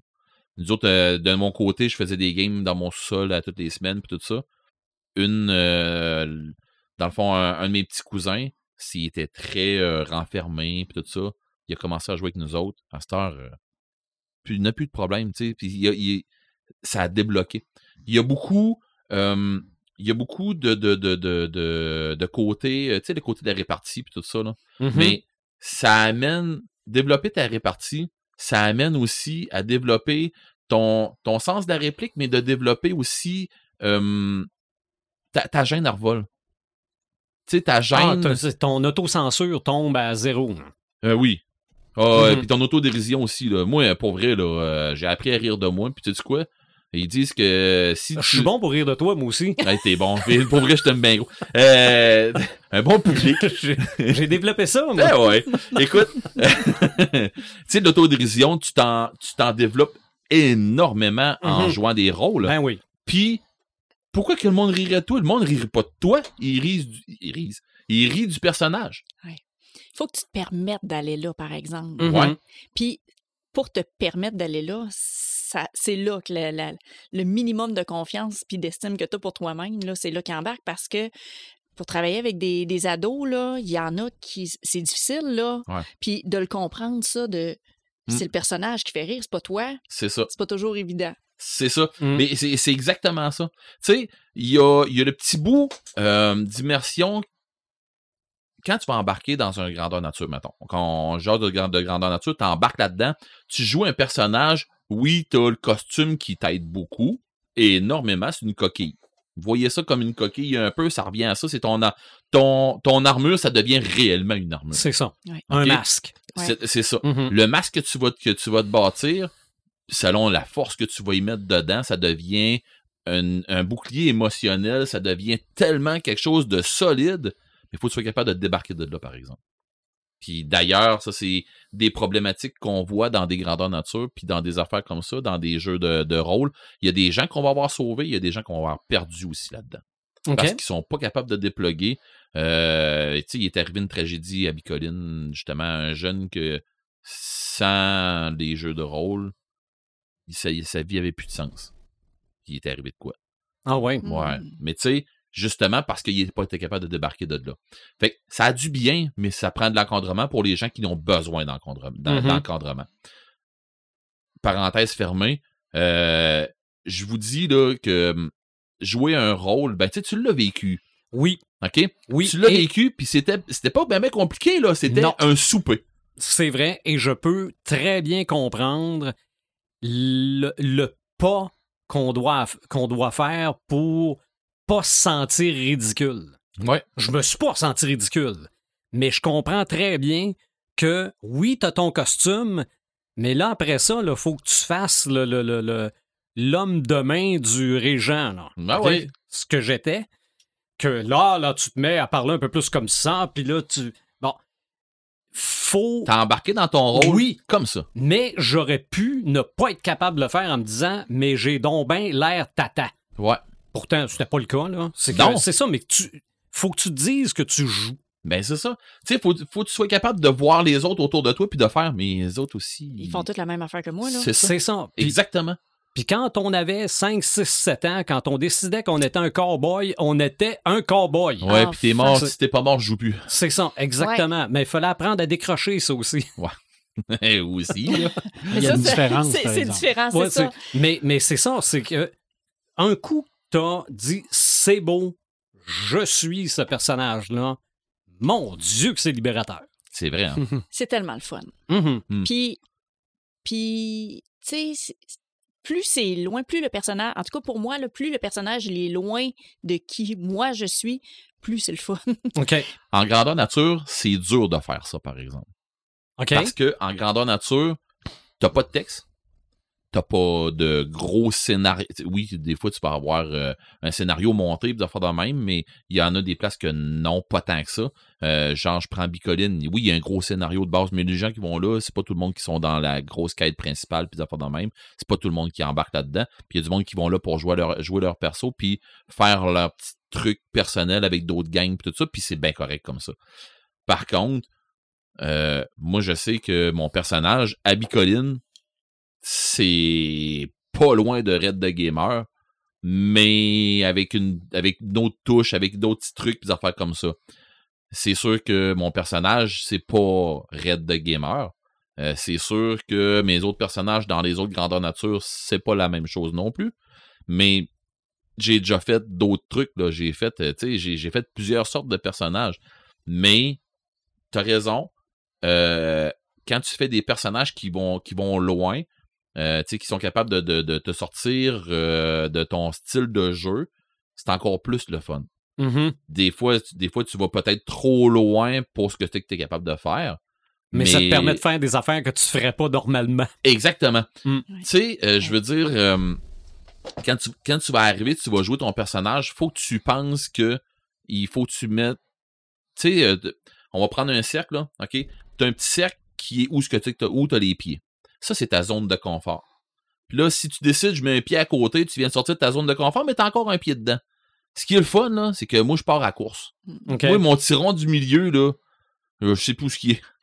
Mais c'est là que tu t'amuses. Mais je m'amuse Ben oui. tellement. c'est là que tu t'amuses. Parce que tu Exactement. t'abandonnes complètement. C'est ça qui est cool. là. Exactement. Puis là, tu fais euh, OK, je suis plus là, pas en tout, puis pff, regarde, c'est une des raisons pourquoi que ça me fait tellement du bien aller faire des grandeurs nature, c'est que j'arrive là-bas, euh, mon histoire de paiement de char, mon ma maison que j'ai eu un dégât d'eau dedans, euh, n'importe quoi, ma fille qui passe pas à l'école parce que son prof d'art dramatique, il sais, Il pas pantoute. non, elle était épouvantable, bon, pas en tout cas, endurable. c'est ça. Bon, C'est du théâtre. mais tout ça, De la fiction. Tout ça parce que justement j'ai décidé de m'enlever les deux pieds de ma zone de confort puis de partir à la course puis de laisser mon petit point du milieu mon petit point du milieu de mon rond là. Ben à cause de ça ça me ça libère tellement. Fait que je comprends des gens qui vont en faire leur carrière de faire du théâtre puis des affaires comme ça ou je comprends ma fille de, de vouloir devenir un, un professeur d'art dramatique puis ben on peut, elle peut- pas faire vraiment autrement qu'avoir un professeur, tu sais, avoir des professeurs qui sont passionnés, parce que c'est pas tous les professeurs qui sont passionnés de leur sujet qui vont, euh, qui, qui vont. Ils peuvent être passionnés, mais pas enseigner. nécessairement passionnants. Ça, ça peut arriver, ça. Oui, ben oui, oui, mais un, un professeur qui est passionné devrait être capable de pouvoir donner sa passion à ses étudiants. Mhm. Devrait, je dis Devrait. devrait, hein. T'as-tu vu comment je l'ai, je conjugué? C'est beau, c'est beau. C'est, c'est bien. hein? C'est Tu sais que tu es en train de parler à un coach en communication. Hein? Ouais, mais- je suis pas pire, hein? Mhm. Toi, tu banalises trop, Non, c'est non, ça qui mais- arrive. Non, non, mais des, des gens passionnés, pas passionnants, euh, j'en côtoie. Il faut, il faut aussi que l'étudiant soit prêt à recevoir cette passion. aussi. C'est Exactement. pas toujours évident. C'est c'est un ça. travail d'équipe, ça, là. là. Oui, ben Mhm. oui. Ben oui, parce que, euh, en tout cas, moi, le, le, le, le travail mentor puis apprenti, là, je, je, je pense que c'est une chose qui doit être. C'est pas, c'est pas inné pour tout le monde, mais c'est une chose qui se développe, c'est une chose qui s'apprend. J'ai tout le temps pour mon dire, l'expérience, ça se donne pas, ça s'acquiert. Puis ça, je l'ai appris d'un gars avec qui je travaillais il y a longtemps. Fait que à un moment donné, je me dis, dans ce temps-là, je faisais, mais, hey, de quoi tu parles, là, le bonhomme? Puis à cette heure, je fais, c'est moi qui le dis aux autres. Puis on a tous été pas bons au début, puis on, on grimpe, puis à un moment donné, on redevient pas bon. Parce que justement, tu tu t'assis sur ce que tu connais, puis ce, que, ce qui va bien, puis la lâcheté, ça embarque un peu, puis ça peut être ça peut être un cancer, ça, pour euh, Mhm. le théâtre, autant que pour le grandeur nature, tout ça, pour les rôles que tu joues, parce que tu vas tout le temps, des fois, tomber dans ta routine. Puis, c'est pour ça que je vous dis, moi, de mon côté, là, sortir de ma zone de confort, là, mon, mon petit rond, mon petit spot, là, je suis parti à la course, ça fait longtemps. là. Je suis jamais, revenu. Mais juste une petite parenthèse, Julie. Oui, c'est le fun, on peut s'amuser, puis on Ouais. plonge là-dedans. Mais à l'adolescence, la peur du Hey. ridicule, Mon Dieu que c'est tough, les- ça. C'est les- dur. quand, quand il arrive au cours de théâtre, il y en a sûrement qui arrivent, Yeah, on va faire du théâtre, là, Ouais. mais ça doit être. Tu dois avoir monde. à casser ça au début. C'est pas tout le monde. Euh, tu sais, c'est sûr que là, puis je parle pas de la gang en arts-études parce que les autres, ils l'ont choisi. Ouais, Mhm. c'est OK, ça. ça, c'est une chose. Mais à l'école secondaire, là, tous les élèves de l'école vont, à un moment donné ou à un, autre, avoir ben, probablement de l'art dramatique à leur horaire. Il y en a qui font yes, puis il y en a qui font Urk. Mhm. Qu'est-ce que Ah je vais faire là? Ah ouais. À quoi ça va me servir? Pourquoi que ça dans mon horaire? Ça. moi, je pose la question au premier cours. Puis là, je dis, hey, je ne peux pas couler parce que vous me dites que vous aimez pas ça, là, mais qui, en voyant son horaire, s'est dit, arc de l'art dramatique? As-tu beaucoup de mains qui se lèvent? Il y en a. Ouais. Ah oui, il y en a. Il y en a. Je fais, parfait. Parfait. Mais là, vous ne l'avez pas choisi, mais on va s'arranger pour que ça reste C'est agréable. ça. Puis, Mais- tu sais, règle générale, on, on y va de façon ludique, on s'amuse. Tu parlais de BD, euh, c'est sûr que, puis on le dit, là, lire une pièce de théâtre, là, lire Les Précieuses Ridicules, là, ça peut être un, un petit peu plat. Aride. Mais je l'ai en BD, ça. Fait que déjà là, tu vas les chercher d'une autre façon. Puis de, de travailler Roméo et Juliette en parodie, tu travailles la, la rime, tu travailles la poésie, Mhm. mais de façon drôle. Euh, c'est sûr que c'est, on l'entend, Ah, Juliette, euh, euh, t'as- t'as- mis tes bobettes. Puis tu sais, ça, on, on l'entend là. Mais en même temps, ben, on, on leur passe de la théorie, on leur passe.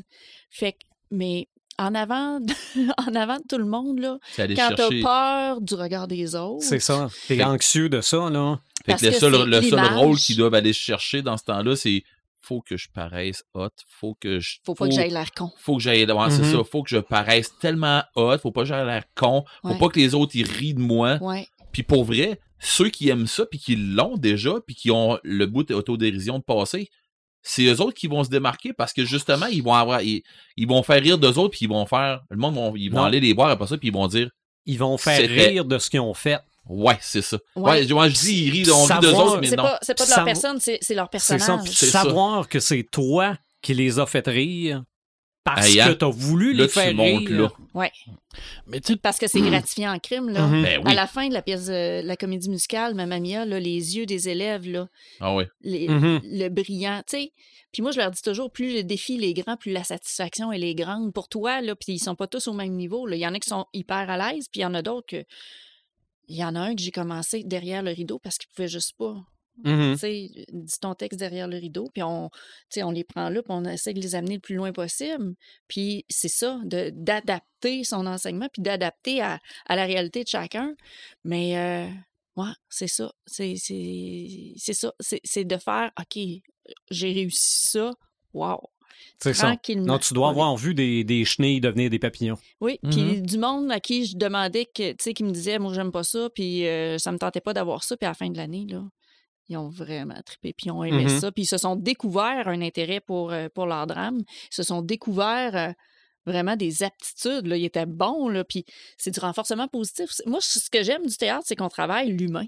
On travaille vraiment à la base, tu sais, euh, travailler sur l'estime, travailler sur, tu sais, d'être. Puis moi, je leur dis, je fais pas de toi un, un comédien professionnel. là. Je veux pas que tu t'en ailles à Hollywood, un grand acteur là, dans les plus grands films. C'est pas ça l'objectif de, de leur drame, là. Mais d'être capable de te présenter devant un groupe, de ne pas regarder à terre, d'être capable de regarder les autres, d'être capable de gérer ton stress. Euh, tu sais, puis là, on amène ça en riant, Mhm, puis tout ça, mhm. mais c'est ça. On travaille l'humain, gestion du stress, gestion des émotions. euh, Wow!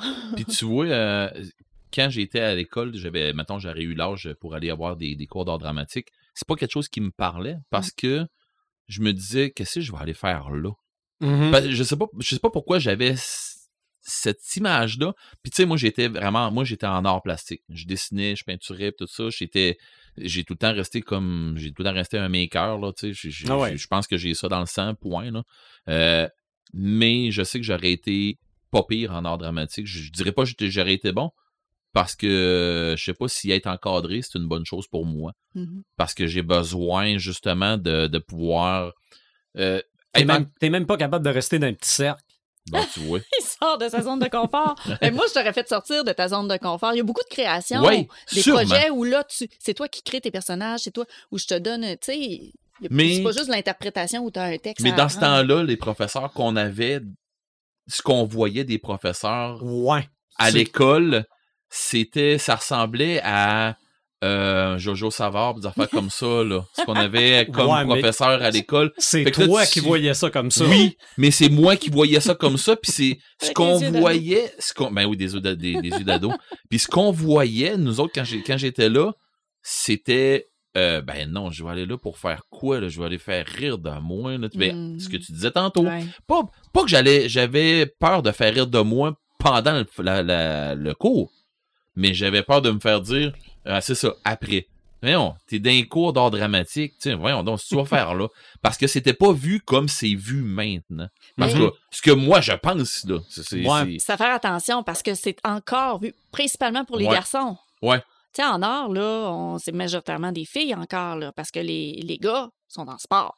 Ah, puis C'est les, encore puis ça. pour vrai, les gars, les gars qui sont en art dramatique, que, que je les vois, là, puis j'ai, j'ai, ces petits gars-là, les vois à l'école, puis je les, je les ai vus dans des, dans des pièces, je les revois en ville quand je vais faire du magasinage, de faire de même. Tu sais, j'ai envie de dire, pour vrai, je t'ai trouvé hot, là. Tu sais, je t'ai- vraiment aimé dans telle, dans telle affaire, je t'ai bon, puis ainsi de suite. J'ai envie de lui dire ça, mais à quelque part, je me dis, il va-tu me dire, il va-tu être mal à l'aise, puis tout ça, puis tu sais, Non, ils sont contents.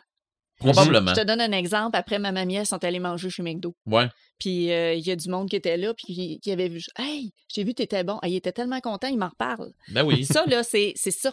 cette Ah ouais. reconnaissance-là, C'est de c'est- faire, c'est, OK, euh, le cool. salaire, ça. Oui, ah oui. Mais c'est ça, tu sais, c'est, euh, c'est quoi, c'est Alex, je pense, son, son nom, le petit gars là, qui, qui faisait euh, le cruiser là, dans. euh, Oui. C'est ça. Mais, tu sais, j'ai trouvé tellement bon, puis en tout cas, mais bon.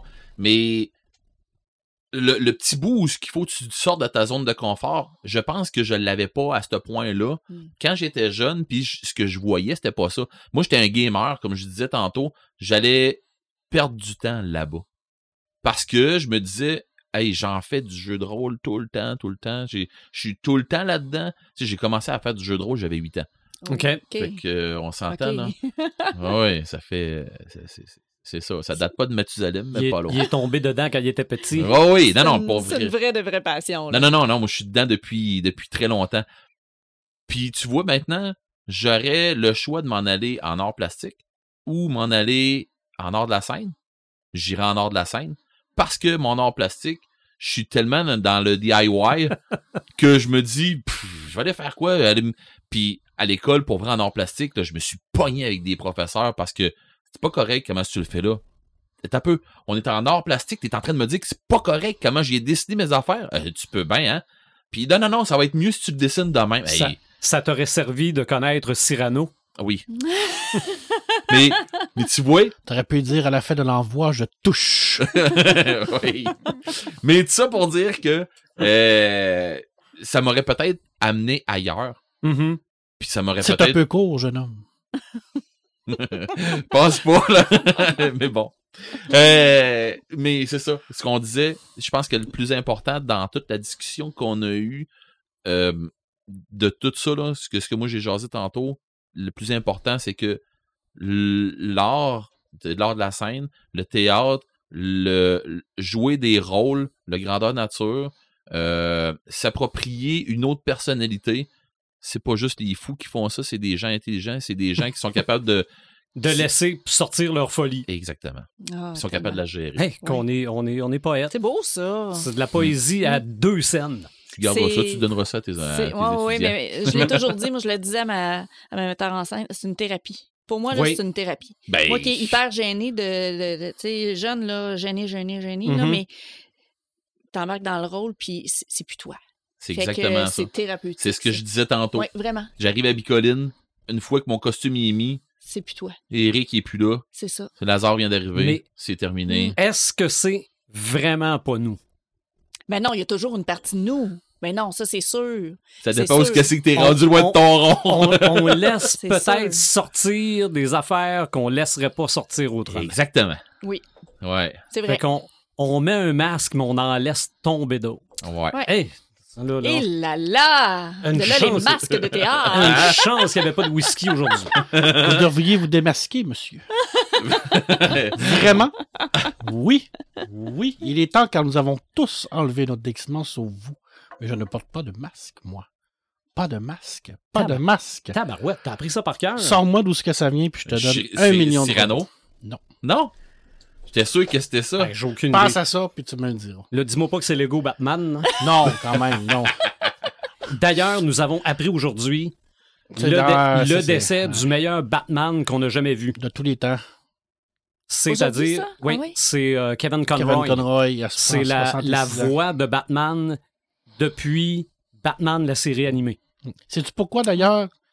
Il- 90, ça. Ouais, sais-tu, pour- euh, il a expliqué euh, au Paris l'année passée, je pense, c'est euh, un de mes amis qui l'avait interviewé, puis qui avait posé les questions à Kevin Conroy, puis il avait demandé comment t'as fait pour trouver le bon ton, le bon, la bonne interprétation de Batman?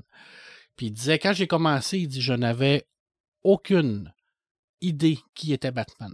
Oh. Il dit, je me suis lancé là-dedans, puis il j'avais aucune façon de savoir qui il était, je ne le savais pas. Alors, j'ai tout simplement regardé les premières images, je me suis lancé, puis j'ai dit, j'ai interprété comme ça me venait, puis c'est comme ça que j'ai trouvé le bon ton pour interpréter Batman. Wow. Puis c'est devenu le plus grand interprète de Batman de tous les temps. Parce que je me demande même si c'est pas lui dans les jeux vidéo. Oui, il a fait euh, énormément de trucs. 66 ans, très, très, très, très jeune, mais il était très malade Mhm. ces dernières années. Hmm. Meilleur, la meilleure voix de Batman. C'est vrai. Ben, malgré. Ah. C'est pas lui qui le fait dans Lego Batman? Non, c'était euh, un autre. Euh, je me Ok. souviens plus qui, là. C'était, euh, Mais ça, c'était moins, moins sérieux un peu. Ouais, ouais. Et Batman, il joue un rôle aussi. Ça, Ouais. Toute sa vie, il joue Mais- un rôle. Ouais. Mm, Quel est le rôle fait. de Batman? Ah, est-ce ben que ça. c'est Batman ou est-ce que c'est Bruce Wayne? On le sait pas. Ah, Ben, on, on, on- On le on- a toute tendance à penser que c'est Batman son, son, sa, sa vraie identité. Ouais. Ouais, c'est clairement sa vraie identité. Ouais, C'est ouais. Bruce Wayne, c'est En son tout cas, moi, en je pense que Bruce Wayne, c'est. C'est le personnage. Ben, c'est ça. Ben, Bruce, Mm. selon moi, Bruce Wayne, euh, quand il était Flo avant, avant la mort de ses parents, c'était Bruce Wayne. Mais Bruce Wayne est devenu, est devenu un rôle à jouer après. Mhm. Ah, hey, je m'étais jamais posé cette Mhm. question-là. Mm, mm, T'écoutes pas assez de podcasts. mm. Je sais. Tu te poserais ces questions-là Je- parce oui. qu'on les aurait posées pour toi. Oui. Là, t'aurais fait.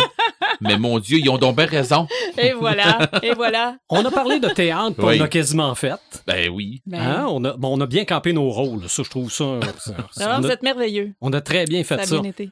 Évidemment, on a vu le sommet de l'iceberg parce que, bon, on n'a pas tant parlé de ça de comédie musicale. On n'a pas parlé tant que ça de théâtre d'été? De, de- non, de- euh, le théâtre, pour vrai, ça va prendre peut-être un niveau 2 pis tout ça. Puis. euh, on, pourra, on pourra faire un autre épisode à un moment donné, Ah c'est ouais. sûr. Nos épisodes se terminent par nos samalumes. Paperman, qu'est-ce qui t'a allumé dans les dernières semaines? Je commencerai par une suggestion OK. qui a rapport avec toute cette belle discussion que nous avons eue sur le, le- la difficulté des fois à, à rentrer dans un rôle ou à être gêné ou à vouloir sortir de notre coquille. Euh, à quel point ça peut être compliqué également pour les jeunes, parce qu'on a toujours la- la- le jugement des autres aussi. Mhm. C'est très, très, très difficile. Je vous dirais de, en fin de semaine ou pendant vos vacances de Noël, regardez le magnifique film Le Cercle des Poètes Disparus. Vous allez comprendre à peu près c'est quoi euh, de, de quoi on a parlé aujourd'hui. C'est, c'est- c'est- je pense que ce film-là résume, résume tout ça. OK. Cette C'est capacité à, à avoir un enseignant qui est capable de te passionner, de passer cette passion-là et de t'a- t'amener ailleurs. Je pense que c'est on a, on a l'exemple aujourd'hui. Ouais, ce ben, film-là, c'est clairement ça. Je suis tellement d'accord Ça, avec toi parce que moi, ce que, ce que je, je le vis à la maison, tu sais, ma fille, ma fille, depuis qu'elle a tombé euh, dans l'art dramatique, depuis qu'elle connaît Julie, euh, depuis que, que, que- qu'elle a vraiment embarqué là-dedans, ça a changé dans sa vie, ça a changé plein d'affaires. Fait que oui, avoir le côté, Je pensais que t'étais pour dire avant, elle était tellement gênée, puis là, elle l'est plus pantoute. je peux pas dire ça, je mentirais. J'aurais pas dit ça, moi non plus. Non, connais toi aussi, fait que. Mais ça l'a emmené ailleurs. Oui, c'est ça. Mhm. Ouais. Mais je suis pas toute seule là, là-dedans. Là. Ah, quand Mhm. même. On a une belle équipe en Nord-Études avec Eric qui, qui Ouais. est avec elle. euh, est avec lui quasiment tous les matins. Là. Ah ouais. On a vraiment une belle équipe de d'enseignants qui sont passionnés. On, Ouais. on a ce privilège-là, puis les, les jeunes ont ce privilège-là aussi. Ouais, c'est Ah ça, oui. c'est la, la passion. C'est c'est exactement ce que tu dis, Marc. Ouais. La passion, quand tu as un mentor qui est passionné puis qui est capable de transmettre sa passion, même si des fois il n'y a pas le, le, le- tu sais, la petite étincelle pour te le montrer, des fois c'est l'étudiant ou c'est l'apprenti qui va faire le pas de plus Ouais. pour être capable de suivre ce mentor-là. Quand la merveilleuse scène où ce que le garçon est debout sur la chaise puis qu'il fait son poème puis qu'il tourne autour de lui puis qu'il lui dit laisse-toi aller laisse-toi aller puis qu'il part dans un incroyable euh, dialogue c'est c'est que c'est un film extraordinaire je veux dire qui devrait être regardé par tout le monde ça devrait être obligatoire de toute ça va sûrement passer dans le temps des fêtes avec Bon. euh, après, après un ciné cadeau. Ouais. maintenant je retombe dans mon rôle parce qu'on joue tous un rôle en Qui fait, est pas loin de la réalité, par exemple. en fait tu le sais pas peut-être que j'ai jamais lu un livre de ma vie que je fais à croire depuis tout ce temps-là que j'ai lu. yeah, right. Bref vous, vous le saurez pas Fait que là, tu vas retomber dans ton rôle de Grinch? Ouais, The Grinch, non. non, The Grinch. Non, non, je n'ai pas de Samétain. Février 2023, euh, au Québec, va arriver un livre extrêmement important qui est présentement disponible en Europe. C'est la réédition de Et Franquin créole la gaffe. C'est Nouma Sadoul qui a fait à l'époque, dans les années 80, des longues séries d'interviews. Il l'avait fait avec Moebius, il l'avait fait avec Franquin, il l'a fait avec Hergé. Euh, et ce livre-là est devenu culte immédiatement à sa sortie parce que c'est la plus grande entrevue que Franquin avait jamais donnée. On a, on a euh, jamais vu Franquin se livrer comme ça. Tu en as parlé aujourd'hui sur euh, oui, la tout à fait. Euh, Et Franquin, c'est un génie de la bande dessinée. Probablement le plus grand génie scénariste de toute l'histoire de la BD. À quel point il était doué, c'est extraordinaire la façon qu'il il a, il a créé euh, un style propre à lui. Euh, et c'est une personne qui est extrêmement troublée. Alors, il suffit de lire Les idées noires de Franquin pour comprendre à quel point ça, ça allait pas bien dans sa tête non plus. Euh, et c'est un génie du gag en plus. Ben oui. Parce qu'avec Gaston Lagaffe et tout Ben, ça. c'est un exutoire Et qui se euh, oui, et ça fait des années que ce livre-là est indisponible. Et si vous en aviez une copie, vous étiez chanceux. Et en acheter une copie, vous n'étiez pas chanceux parce que ça c'était des milliers de dollars. OK. Oh, sais, J'ai essayé de l'acheter pour la bibliothèque, là, puis le moins cher que j'ai trouvé, là, il était entre 5 et 6 000 dollars. Arc. Fait que, et là, ils l'ont réédité avec une version augmentée, qu'une nouvelle post-fast avec de, de, de. Numa. 2500. Non, il y a une quarantaine de dollars. Entre 40 Hey, et 70 au Québec, je sais pas. Là. c'est shut up and take my money. Ouais, là. mais euh, il va arriver en février en 2023 au Québec. Sautez là-dessus parce qu'ils n'en auront pas des tonnes. Ça va probablement faire pareil que l'autre. Euh, il, il, il, il- il- il est en train de rééditer tous ses grandes entrevues. Il avait déjà fait Moebius. Je sais qu'il veut refaire RG, mais RG, c'est compliqué avec Moulin Sort. Là. C'est c'est- Mhm. c'est tout, tout bien compliqué. Là. Ouais, ils Ah, sont très chauvins hein, là-dessus, là. je pense. ouais. Et là, j'ai- j'ai plusieurs scoops pour vous autres. parce que j'ai des, des, des contacts. OK. Ouais, non, toi, tu commences à en avoir pas mal des contacts. Là. Le journal de Tintin, qui était à l'époque un compétiteur au journal de Spirou, Mhm. qui est mort en même temps que Tintin, parce que quand Tintin est mort, Hergé a dit Tintin va mourir avec moi. Il n'y a pas un sale qui va toucher à Tintin. et d'ailleurs, il n'y a pas un sale qui a touché à Tintin. Et je peux même vous raconter une anecdote ici que la garderie ici à Rivière-du-Loup, avant, s'appelait la garderie Milou. Mhm. Hein? Jusqu'au temps qu'ils reçoivent une lettre de Moulinsard pour leur dire Milou, c'est à moi. T'enlèves ça. Fait que Au même titre que Ah non, J.K. Rowling. sérieux, là. Ben oui, au même titre que J.K. Rowling sérieux, qui avait, qui avait poursuivi des Et là, fans. puis, euh, euh, ouais. dans la grande euh, maison d'édition, euh, Tintin, le journal de Tintin va, va revenir pour une édition spéciale, ce qu'on appelle un MOOC, qui est un genre de, de mélange de revues et de, de- de livres. là. Mhm. Euh, et l'année prochaine, en 2023, on va avoir un nouveau journal de Tintin. Alors, c'est la première fois que Moulin Sort accepte que le nom Tintin, et là, c'est rien que le nom, là, Non, journal pas- de aura- Tintin, il y aura pas de Tintin aventure de Tintin soit là. disponible pour faire de quoi avec d'autres choses à l'intérieur. Alors, actuellement, quand tu parles de Tintin, tu ne fais que parler de Tintin. Là, tu vas avoir le journal de Tintin avec plein d'affaires à l'intérieur. Alors, c'est une grande, grande, grande réussite. Je sais pas comment ils ont réussi à faire ça. Bref. Deuxième scoop que j'ai pour vous autres. euh, ben là, c'est pas un scoop parce qu'il a été annoncé en France, mais je vous l'annonce présentement. Euh, Patrice Louinet, qui est le grand spécialiste de Robert Howard, vient de s'associer avec David Camus, qui est le grand spécialiste des traductions de Lovecraft. Et en 2023, ils vont commencer un sociofinancement sur la traduction de la correspondance en entier entre Howard pardon, et Lovecraft en français. OK. Alors, ils vont récupérer toute la correspondance de A à Z et ils vont la traduire. OK. OK, il va y avoir des affaires qu'on n'a jamais lues probablement là-dedans. Oui, écoute, c'est... euh, Mais ça, il doit quand même avoir un public restreint pour ça, non? hey, c'est immensément niché. Oui? Je vous en parle parce que là, je, suis tout excité, là. Mais c'est vraiment niché à mort, là. Je veux dire, c'est... Moi, je vais, je vais tellement participer à ça, là.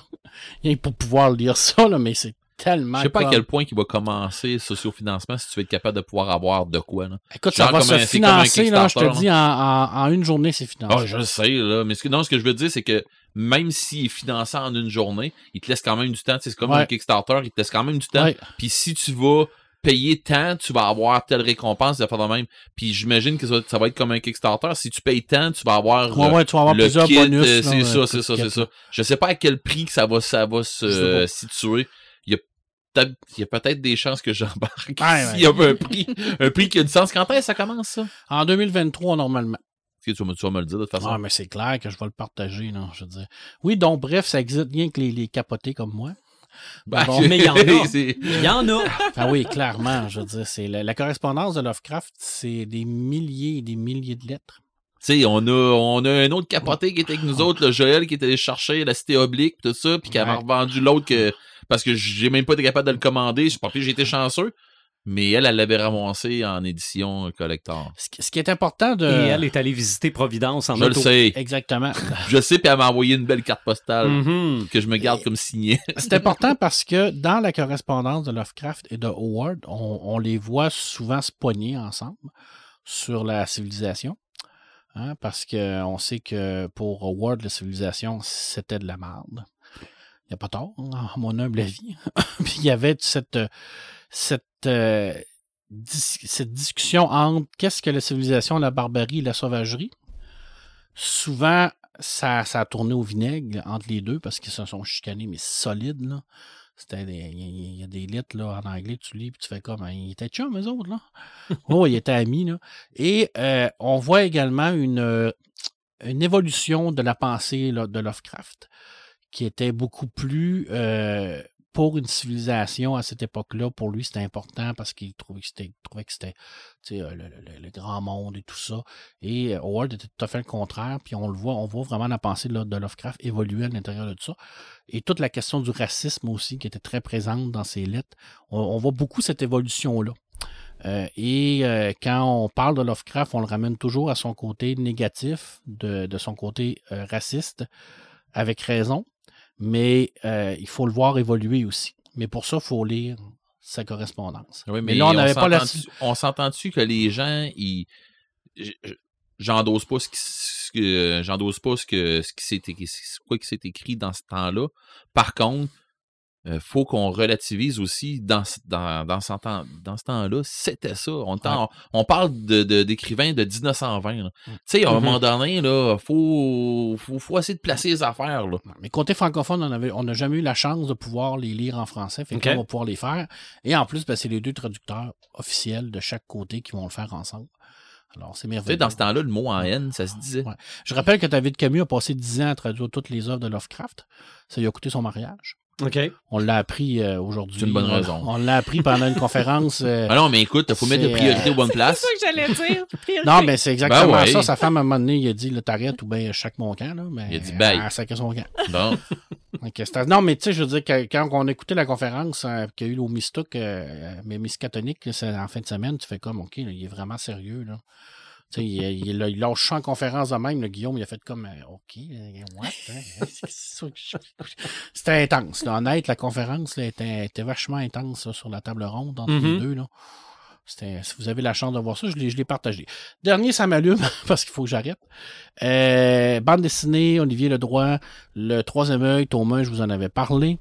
Le deuxième tome vient de sortir au Québec, vient d'arriver. Euh, écoutez, c'est, un trip psychédélique, là, mais total. là. Je veux dire, on est dans un Paris, mais un Paris où ce que tout le, le monde interloque de, de, des fantômes et tout ça est relevé par euh, le troisième œil que le Mhm. personnage principal a eu. Et il devient un genre de guerrier, un protecteur de ce monde-là.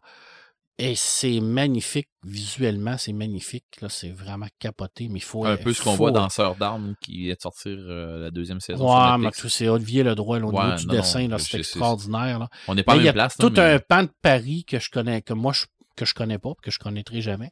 Tout ce côté Paris-là, lui, il nous, il la raconte parce qu'il y a tellement de légendes sur Paris, il y a tellement de, trucs qui ont été racontés sur Paris, les symboles euh, cabalistiques un peu partout dans la ville, des endroits secrets. Lui, il sait. Il les connaît, il nous les raconte. C'est une merveilleuse BD. Honnêtement, là, c'est un trip d'acide total. Tu finis de lire cette BD-là, là, puis tu te dis que j'ai-tu pris un moche, là, quelque chose? que Tu sors de là, puis tu vois des étoiles. Là. OK. C'est non, non, honnête, là. C'est fort, la BD. Ah non, euh, Olivier Ledroit, là, il a frappé fort. là, Comprends-tu pourquoi je dis moins, moi?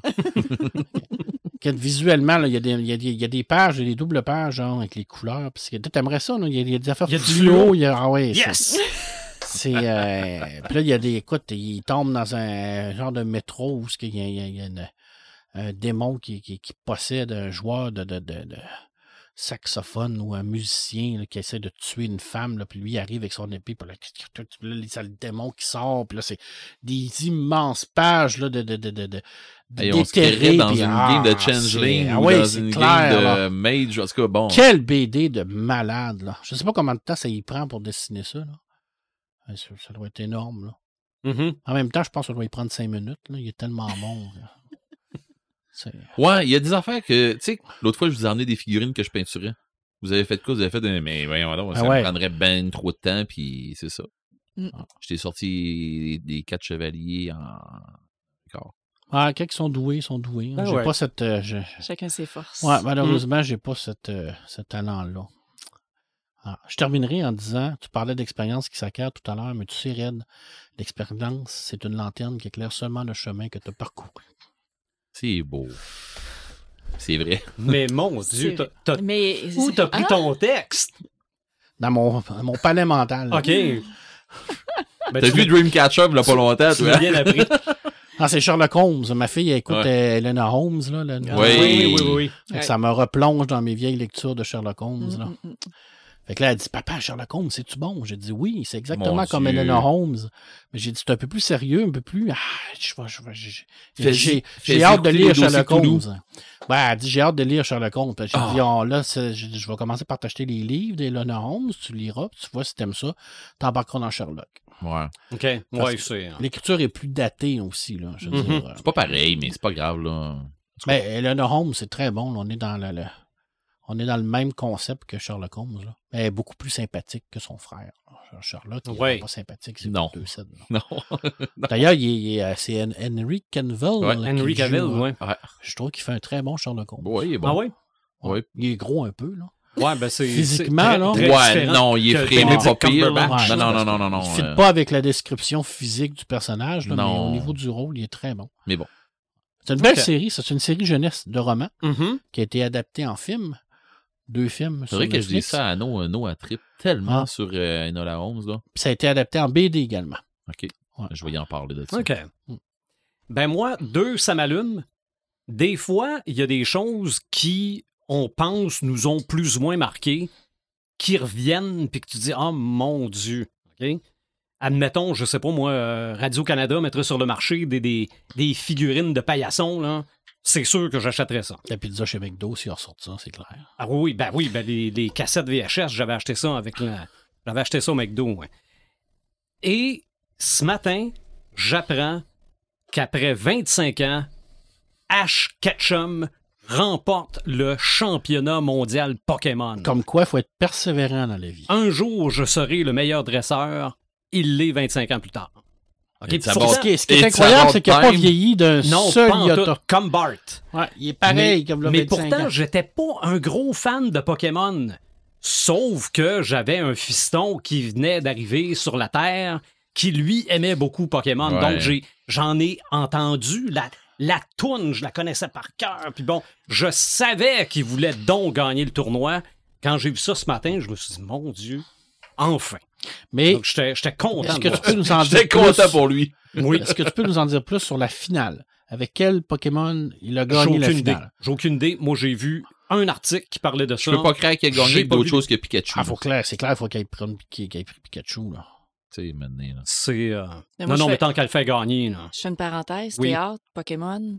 J'ai fait un Charmander. Une Ok. mascotte. Pour vrai? Oh, OK. yes. J'étais Charmander. Dans, dans, dans un gros costume, genre style gros mas-. Ah, ça, ça, ça, ça doit être le fun. Au Ouais. centre d'achat. Oh, Oh. ça doit être le fun. Non, c'était pas le fun. Il va, Ben- ben, tu, tu m'ouvres, tu m'ouvres la parenthèse. Moi, j'ai fait deux rôles dans ma vie. Et c'était sur la scène du Centre culturel ici à Rivière-du-Loup pour des spectacles s'entraide. Une fois, j'ai été Harry Potter. Ça, ça se faisait pas si mal. Mais la deuxième fois, j'étais le lion du magicien d'Oz. Oh. Ah, j'ai pas détesté, Ah, mais il fait chaud. Ah, Est-ce Oh, que tu avais oui. le courage de faire ton rôle? J'avais le courage, mais il fallait pas que je donne l'impression que j'en avais. ah, Oui, parce qu'il n'est pas courageux. J'étais la- le seul animateur radio dans les quatre, puis je sais même pas si je parlais. J'avais- peur, puis je faisais shaker le rideau. Et l'autre chose, l'autre ça m'allume, c'est le périphérique, les mondes de Flynn. Mhm. Parce que dans le dernier épisode que j'ai écouté, le frère de Flynn a des copains avec qui il est Ouais. allé dans l'armée, Ouais. Dont un qui a perdu, je pense, ses deux jambes puis un bras. Je pense ouais, qu'il il reste juste un bras. Ben, il y, avait un froid entre le frère et ce gars-là. Retrouve leur amitié, Quand il est sauve. c'est ça. Et maintenant qu'on est redevenus amis, je vais te traiter comme mon chum de gars. OK? Il le bombarde de toutes les jokes poches qu'on peut dire à un handicapé. T'as-tu besoin d'un coup de main? Tu vas Ouais. réussir en mettant un pied devant l'autre. il Ah le bombarde là, en voulant dire Regarde, je vais te niaiser autant que je niaiserais n'importe quel autre de mes amis. Là. Puis ça, j'ai trouvé ça savoureux. OK? Parce que inclure quelqu'un, c'est pas faire comme s'il n'était pas handicapé. Exactement. C'est de l'accepter comme il est puis de vivre avec. Ouais. Puis là, il. Ah, regarde. Faut... Puis à la fin, c'est- beau, t'as fini, là. T'as tout dit, là. OK. On passe à autre chose. C'est ça. Faut que la personne, faut que la personne soit capable d'embarquer là-dedans aussi. Mhm. Mais je suis d'accord avec toi 100 000 à l'heure. C'est ça. Non, mais ça, ça j'ai trouvé ça savoureux. La- Hmm. La série jusqu'à date, j'aime ça. Visuellement, c'est C'est très bien fait. À part le casque de réalité virtuelle qui a l'air d'être Ouais, non, sorti ça, d'une ça- poubelle, là. Ouais, non, ça, ça, ça, ça a l'air d'un d'un démo. Hey, Ah. c'est mieux ça que, que le, le truc de Existence. Ouais. Bon, Ouais. on vient Non, de c'est ça. c'est vrai que ça a l'air fait avec de la broche puis du tape. Ah. Hey, je suis capable de vous faire de quoi de mieux que ça. Comment? Mais peut-être qu'ils nous ont mis ça comme ça au début pour qu'on voit ça inoffensif. Donne-moi de la broche puis une chic de gomme. Tu vas voir que ça va Ouais. avoir du sens que ça, je vais Mais- c'est surtout que c'est, il faut que ça soit euh, imprimable 3D n'importe où. Mhm. Ouais. Ça, en partant, c'est important. Non, je trouve ça, euh, je trouve ça bien parce que ça prend des choses qu'on connaît aujourd'hui et ça les pousse pas nécessairement dans le bon sens. La prospective. dans le futur, Ouais. on prend des, les rêves actuels et on les transforme en cauchemars du futur. Ça, c'est le même Gibson qui a dit euh, que le cyberpunk était mort, puis qui revient en 2000 avec périphérique. Ouais, Avec a- ça, c'est, du cyberpunk adapté. ah, c'est du cyberpunk euh, pratiquement de la prospective. Là. Ben, moi, Mhm. ce cyberpunk-là, je le trouve un cyberpunk trop liché pour dire que c'est du cyberpunk comme, euh, comme c'est, le- c'est cyberpunk. l'évolution de son ou- cyberpunk. Ouais, lui. c'est ça, c'est ça, c'est ça. Ben, c'est ça, mais ça m'allume, toi, Red? Euh, écoute, euh, moi, j'ai- ben, je l'ai dit tantôt un peu dans le pré-show, euh, Tindalos le chien, j'ai, tu sais, j'avais tout déjà écouté son, son œuvre au complet. J'avais tout déjà passé à travers de ça. Je les avais déjà lus, les Lovecraft, tout ça, mais là, je sais pas, il, il m'accompagne dans, ma, peinture dans ce temps-ci, dans ma petite bulle que j'ai besoin de me créer dans ce temps-ci. Puis, euh, tu sais, j'ai- je pense qu'en boucle, j'ai écouté euh, l'histoire du Necronomicon, puis le livre, euh, je sais pas combien de fois, en boucle, mais tu sais, parce que je faisais d'autres choses dans ma bulle. Puis, c'est drôle parce que je me suis dit, ma blonde, elle aimera pas ça, tu sais, puis euh, on reste pas ensemble, mais tu sais, je m'étais dit, elle avait vu euh, mercredi, elle est venue chez nous, puis elle a vu euh, ma, peinture que je faisais, puis tout ça, elle en avait vu des photos, mais là, elle a vu mon setup, elle a vu mes affaires, puis tout. Puis là, je disais ça, j'ai dit, tu sais, quand je te dis, je me fais du bien au cerveau, là, j'ai dit, gars, qu'est-ce que j'écoute? Elle dit, je comprends rien de ce qu'il me dit, mais elle dit, sa voix est donc bien apaisante, elle est donc bien relaxante. Elle dit, je comprends ce que tu dis. Elle dit, je comprends ce que tu veux me dire maintenant. Tu sais, il y a une voix, il y a une intonation, il y a une interprétation de lecture qui, qui fit avec euh, l'ambiance qu'il doit créer avec, euh, avec Lovecraft. D'ailleurs, il revient de Providence. hein. Il est allé faire un petit tour à Providence. Bon. Fait qu'il revient. puis D'ailleurs, il nous a hein. salué qu'il a passé sur notre. Il a dit J'ai passé sur votre territoire, il a passé par-dessus le Québec. Ah. OK. Fait qu'il nous a salué. J'ai dit, Ah, la ben, prochaine fois, tu, la prochaine fois, tu viendras nous voir. prends, prends un parachute. Pour vrai, pour vrai, l'avoir assez que nous autres, ça serait hot. Mais bon, Ouais, moi, je pense qu'il Euh, n'existe pas parce que j'ai jamais vu une photo de lui. non. Puis je sais pas son nom non plus. Non, mais moi, ce que je voudrais, c'est la personne que ça, que cette, lui, Ah, c'est peut-être une voix d'outre-tombe. peut-être. Ah, peut-être. Mais tu vois, t- tu euh, me fais penser à quelque chose dont on n'a pas parlé dans le podcast, qui est le théâtre de l'esprit. Ça, c'est Hein? Voir euh, en anglais le Theater of the Mind. là. Ouais, ben, c'est ce pas, que, ce que quelqu'un dit, tu le vois jouer dans ta Ah, tête. je n'ai pas parlé parce que c'est une des affaires qui a parti. Ben, je, je fais rien qu'une parenthèse. C'est une des affaires qui a parti quand on- les gens ils jouaient euh, euh, le, le, le, le, le jeu de rôle Vampire, mais quand c'est une des premières, un des premiers jeux de rôle qui ont vraiment eu un setup pour le faire en grandeur nature. Et euh, puis ils ont appelé ça Mind Ice Theater. Mhm. Fait que ça rejoint ce que tu, ce que tu dis Non, là, non, mais ben, c'est une affaire de. Moi, je, je connais cette expression-là parce que la radio, c'est ça. là. Mhm. Et euh, non, non, c'est de la façon qu'il parle, de la façon qu'il dit les choses, même principe pour les maîtres de jeu, là, Mhm. tu le vois dans ta tête. Ouais, ouais. ouais. Ouais, ouais, c'est carrément ce qu'on fait. Ce qu'on fait en, quand on est maître de jeu, puis, puis ainsi de suite, c'est le roleplay que tu transposes comme ça. Ou tu peux l'emmener autant avec euh, comme euh, Orson Welles euh, qui l'a fait, là. Avec la guerre des mondes. Ben oui, oui. ben oui, ben oui. Mhm. Mais bon. Ouais. T'es capable d'imager, t'es capable d'imager tes propos, ça. euh, On c'est- un que ça art. pas aussi loin que ça, là, parce que Non, non. il y a quand avait, même des, il y avait des eu de- certaines émeutes. Euh, fait que c'est ça. Fait que dans le fond, euh, Tindalos le chien, c'est mon grand chum dans ce temps-ci avec la peinture et tout ça. Fait que je suis, je suis retombé dans mon trip euh, peinture. Euh, Cabinet des curiosités, on en a parlé un petit peu euh, sur Netflix. C'est- génial. Ceux qui aiment Twilight. Euh, Zone. Non, ouais, Twilight Zone. J'ai- J'ai dit, je laisse-tu le monde de même, mais là, je me suis dit Parce que non. moi, je viens d'avoir un genre d'image dans ma tête. C'est vrai, ok, on De a, voir Red écouter Twilight. ceux, qui a- ceux qui aiment Twilight Zone, la cinquième dimension, et Ah, tout à coup, je te euh, vois Histoire briller, de l'autre monde. En bed-end. Je t'ai dit que je te détestais tantôt.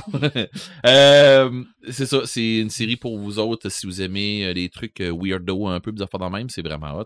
Euh, ensuite de ça, euh, ben c'est ça, et on a parlé d'Enola Enola Holmes.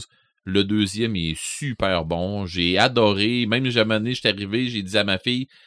Non, je peux même pas vous le dire, ça va spoiler. Ah, ok. Dis-le pas, je l'ai pas vu. Bon, parfait. fait qu'il y a, euh, il y a un petit clin d'œil que j'ai fait. Ah, moi, je je vais le suis savoir, ma fille va me le dire. Ah bon. Bon, mais j'étais arrivé, j'étais arrivé à la Spoil, fin. elle ne sait pas c'est quoi. Parfait, mais j'étais arrivé à la fin de, de- du film puis j'ai fait Ah, je suis content. J'étais très content pour euh, mais à la fin, fin, fin, fin du film. Ok. Fait que euh, ça, j'étais content. Puis il y a un. Puis non, je peux pas le dire. Euh, C'est bon. Parfait. Euh, oui, j'ai vraiment aimé. Euh, je suis dans un beat tellement euh, Lovecraftien dans ce temps-ci. Euh, je me suis, j'ai recommencé à lire euh, euh, Sherlock Holmes, les dossiers Cthulhu. Puis j'adore autant que la première, euh, la première audition que j'ai lue, là, parce que dans le fond, je me rends- je, je lis beaucoup des livres, euh, des livres audio. Audio. Fait que, euh, puis c'est ça, je viens de finir le premier des trois tomes. Puis je tripe autant que je tripais la première fois. La seule affaire, c'est que je vois des trucs de plus là. Mm. C'est c'est juste fou raide. Euh, puis mais, mais Sherlock Holmes, il est tellement bien joué dans, dans, cette, euh, dans ce livre audio-là. Euh, je sais pas, j'adore. là. Euh, C'est tout simplement ça. Fait que euh, c'est pas mal ça. Mhm. Et toi, Julie, dans la culture pop, y a-tu quelque chose qui t'a allumé récemment? C'est une belle question. Mais t'as vu un peu, c'est- c'est- Oui, oui.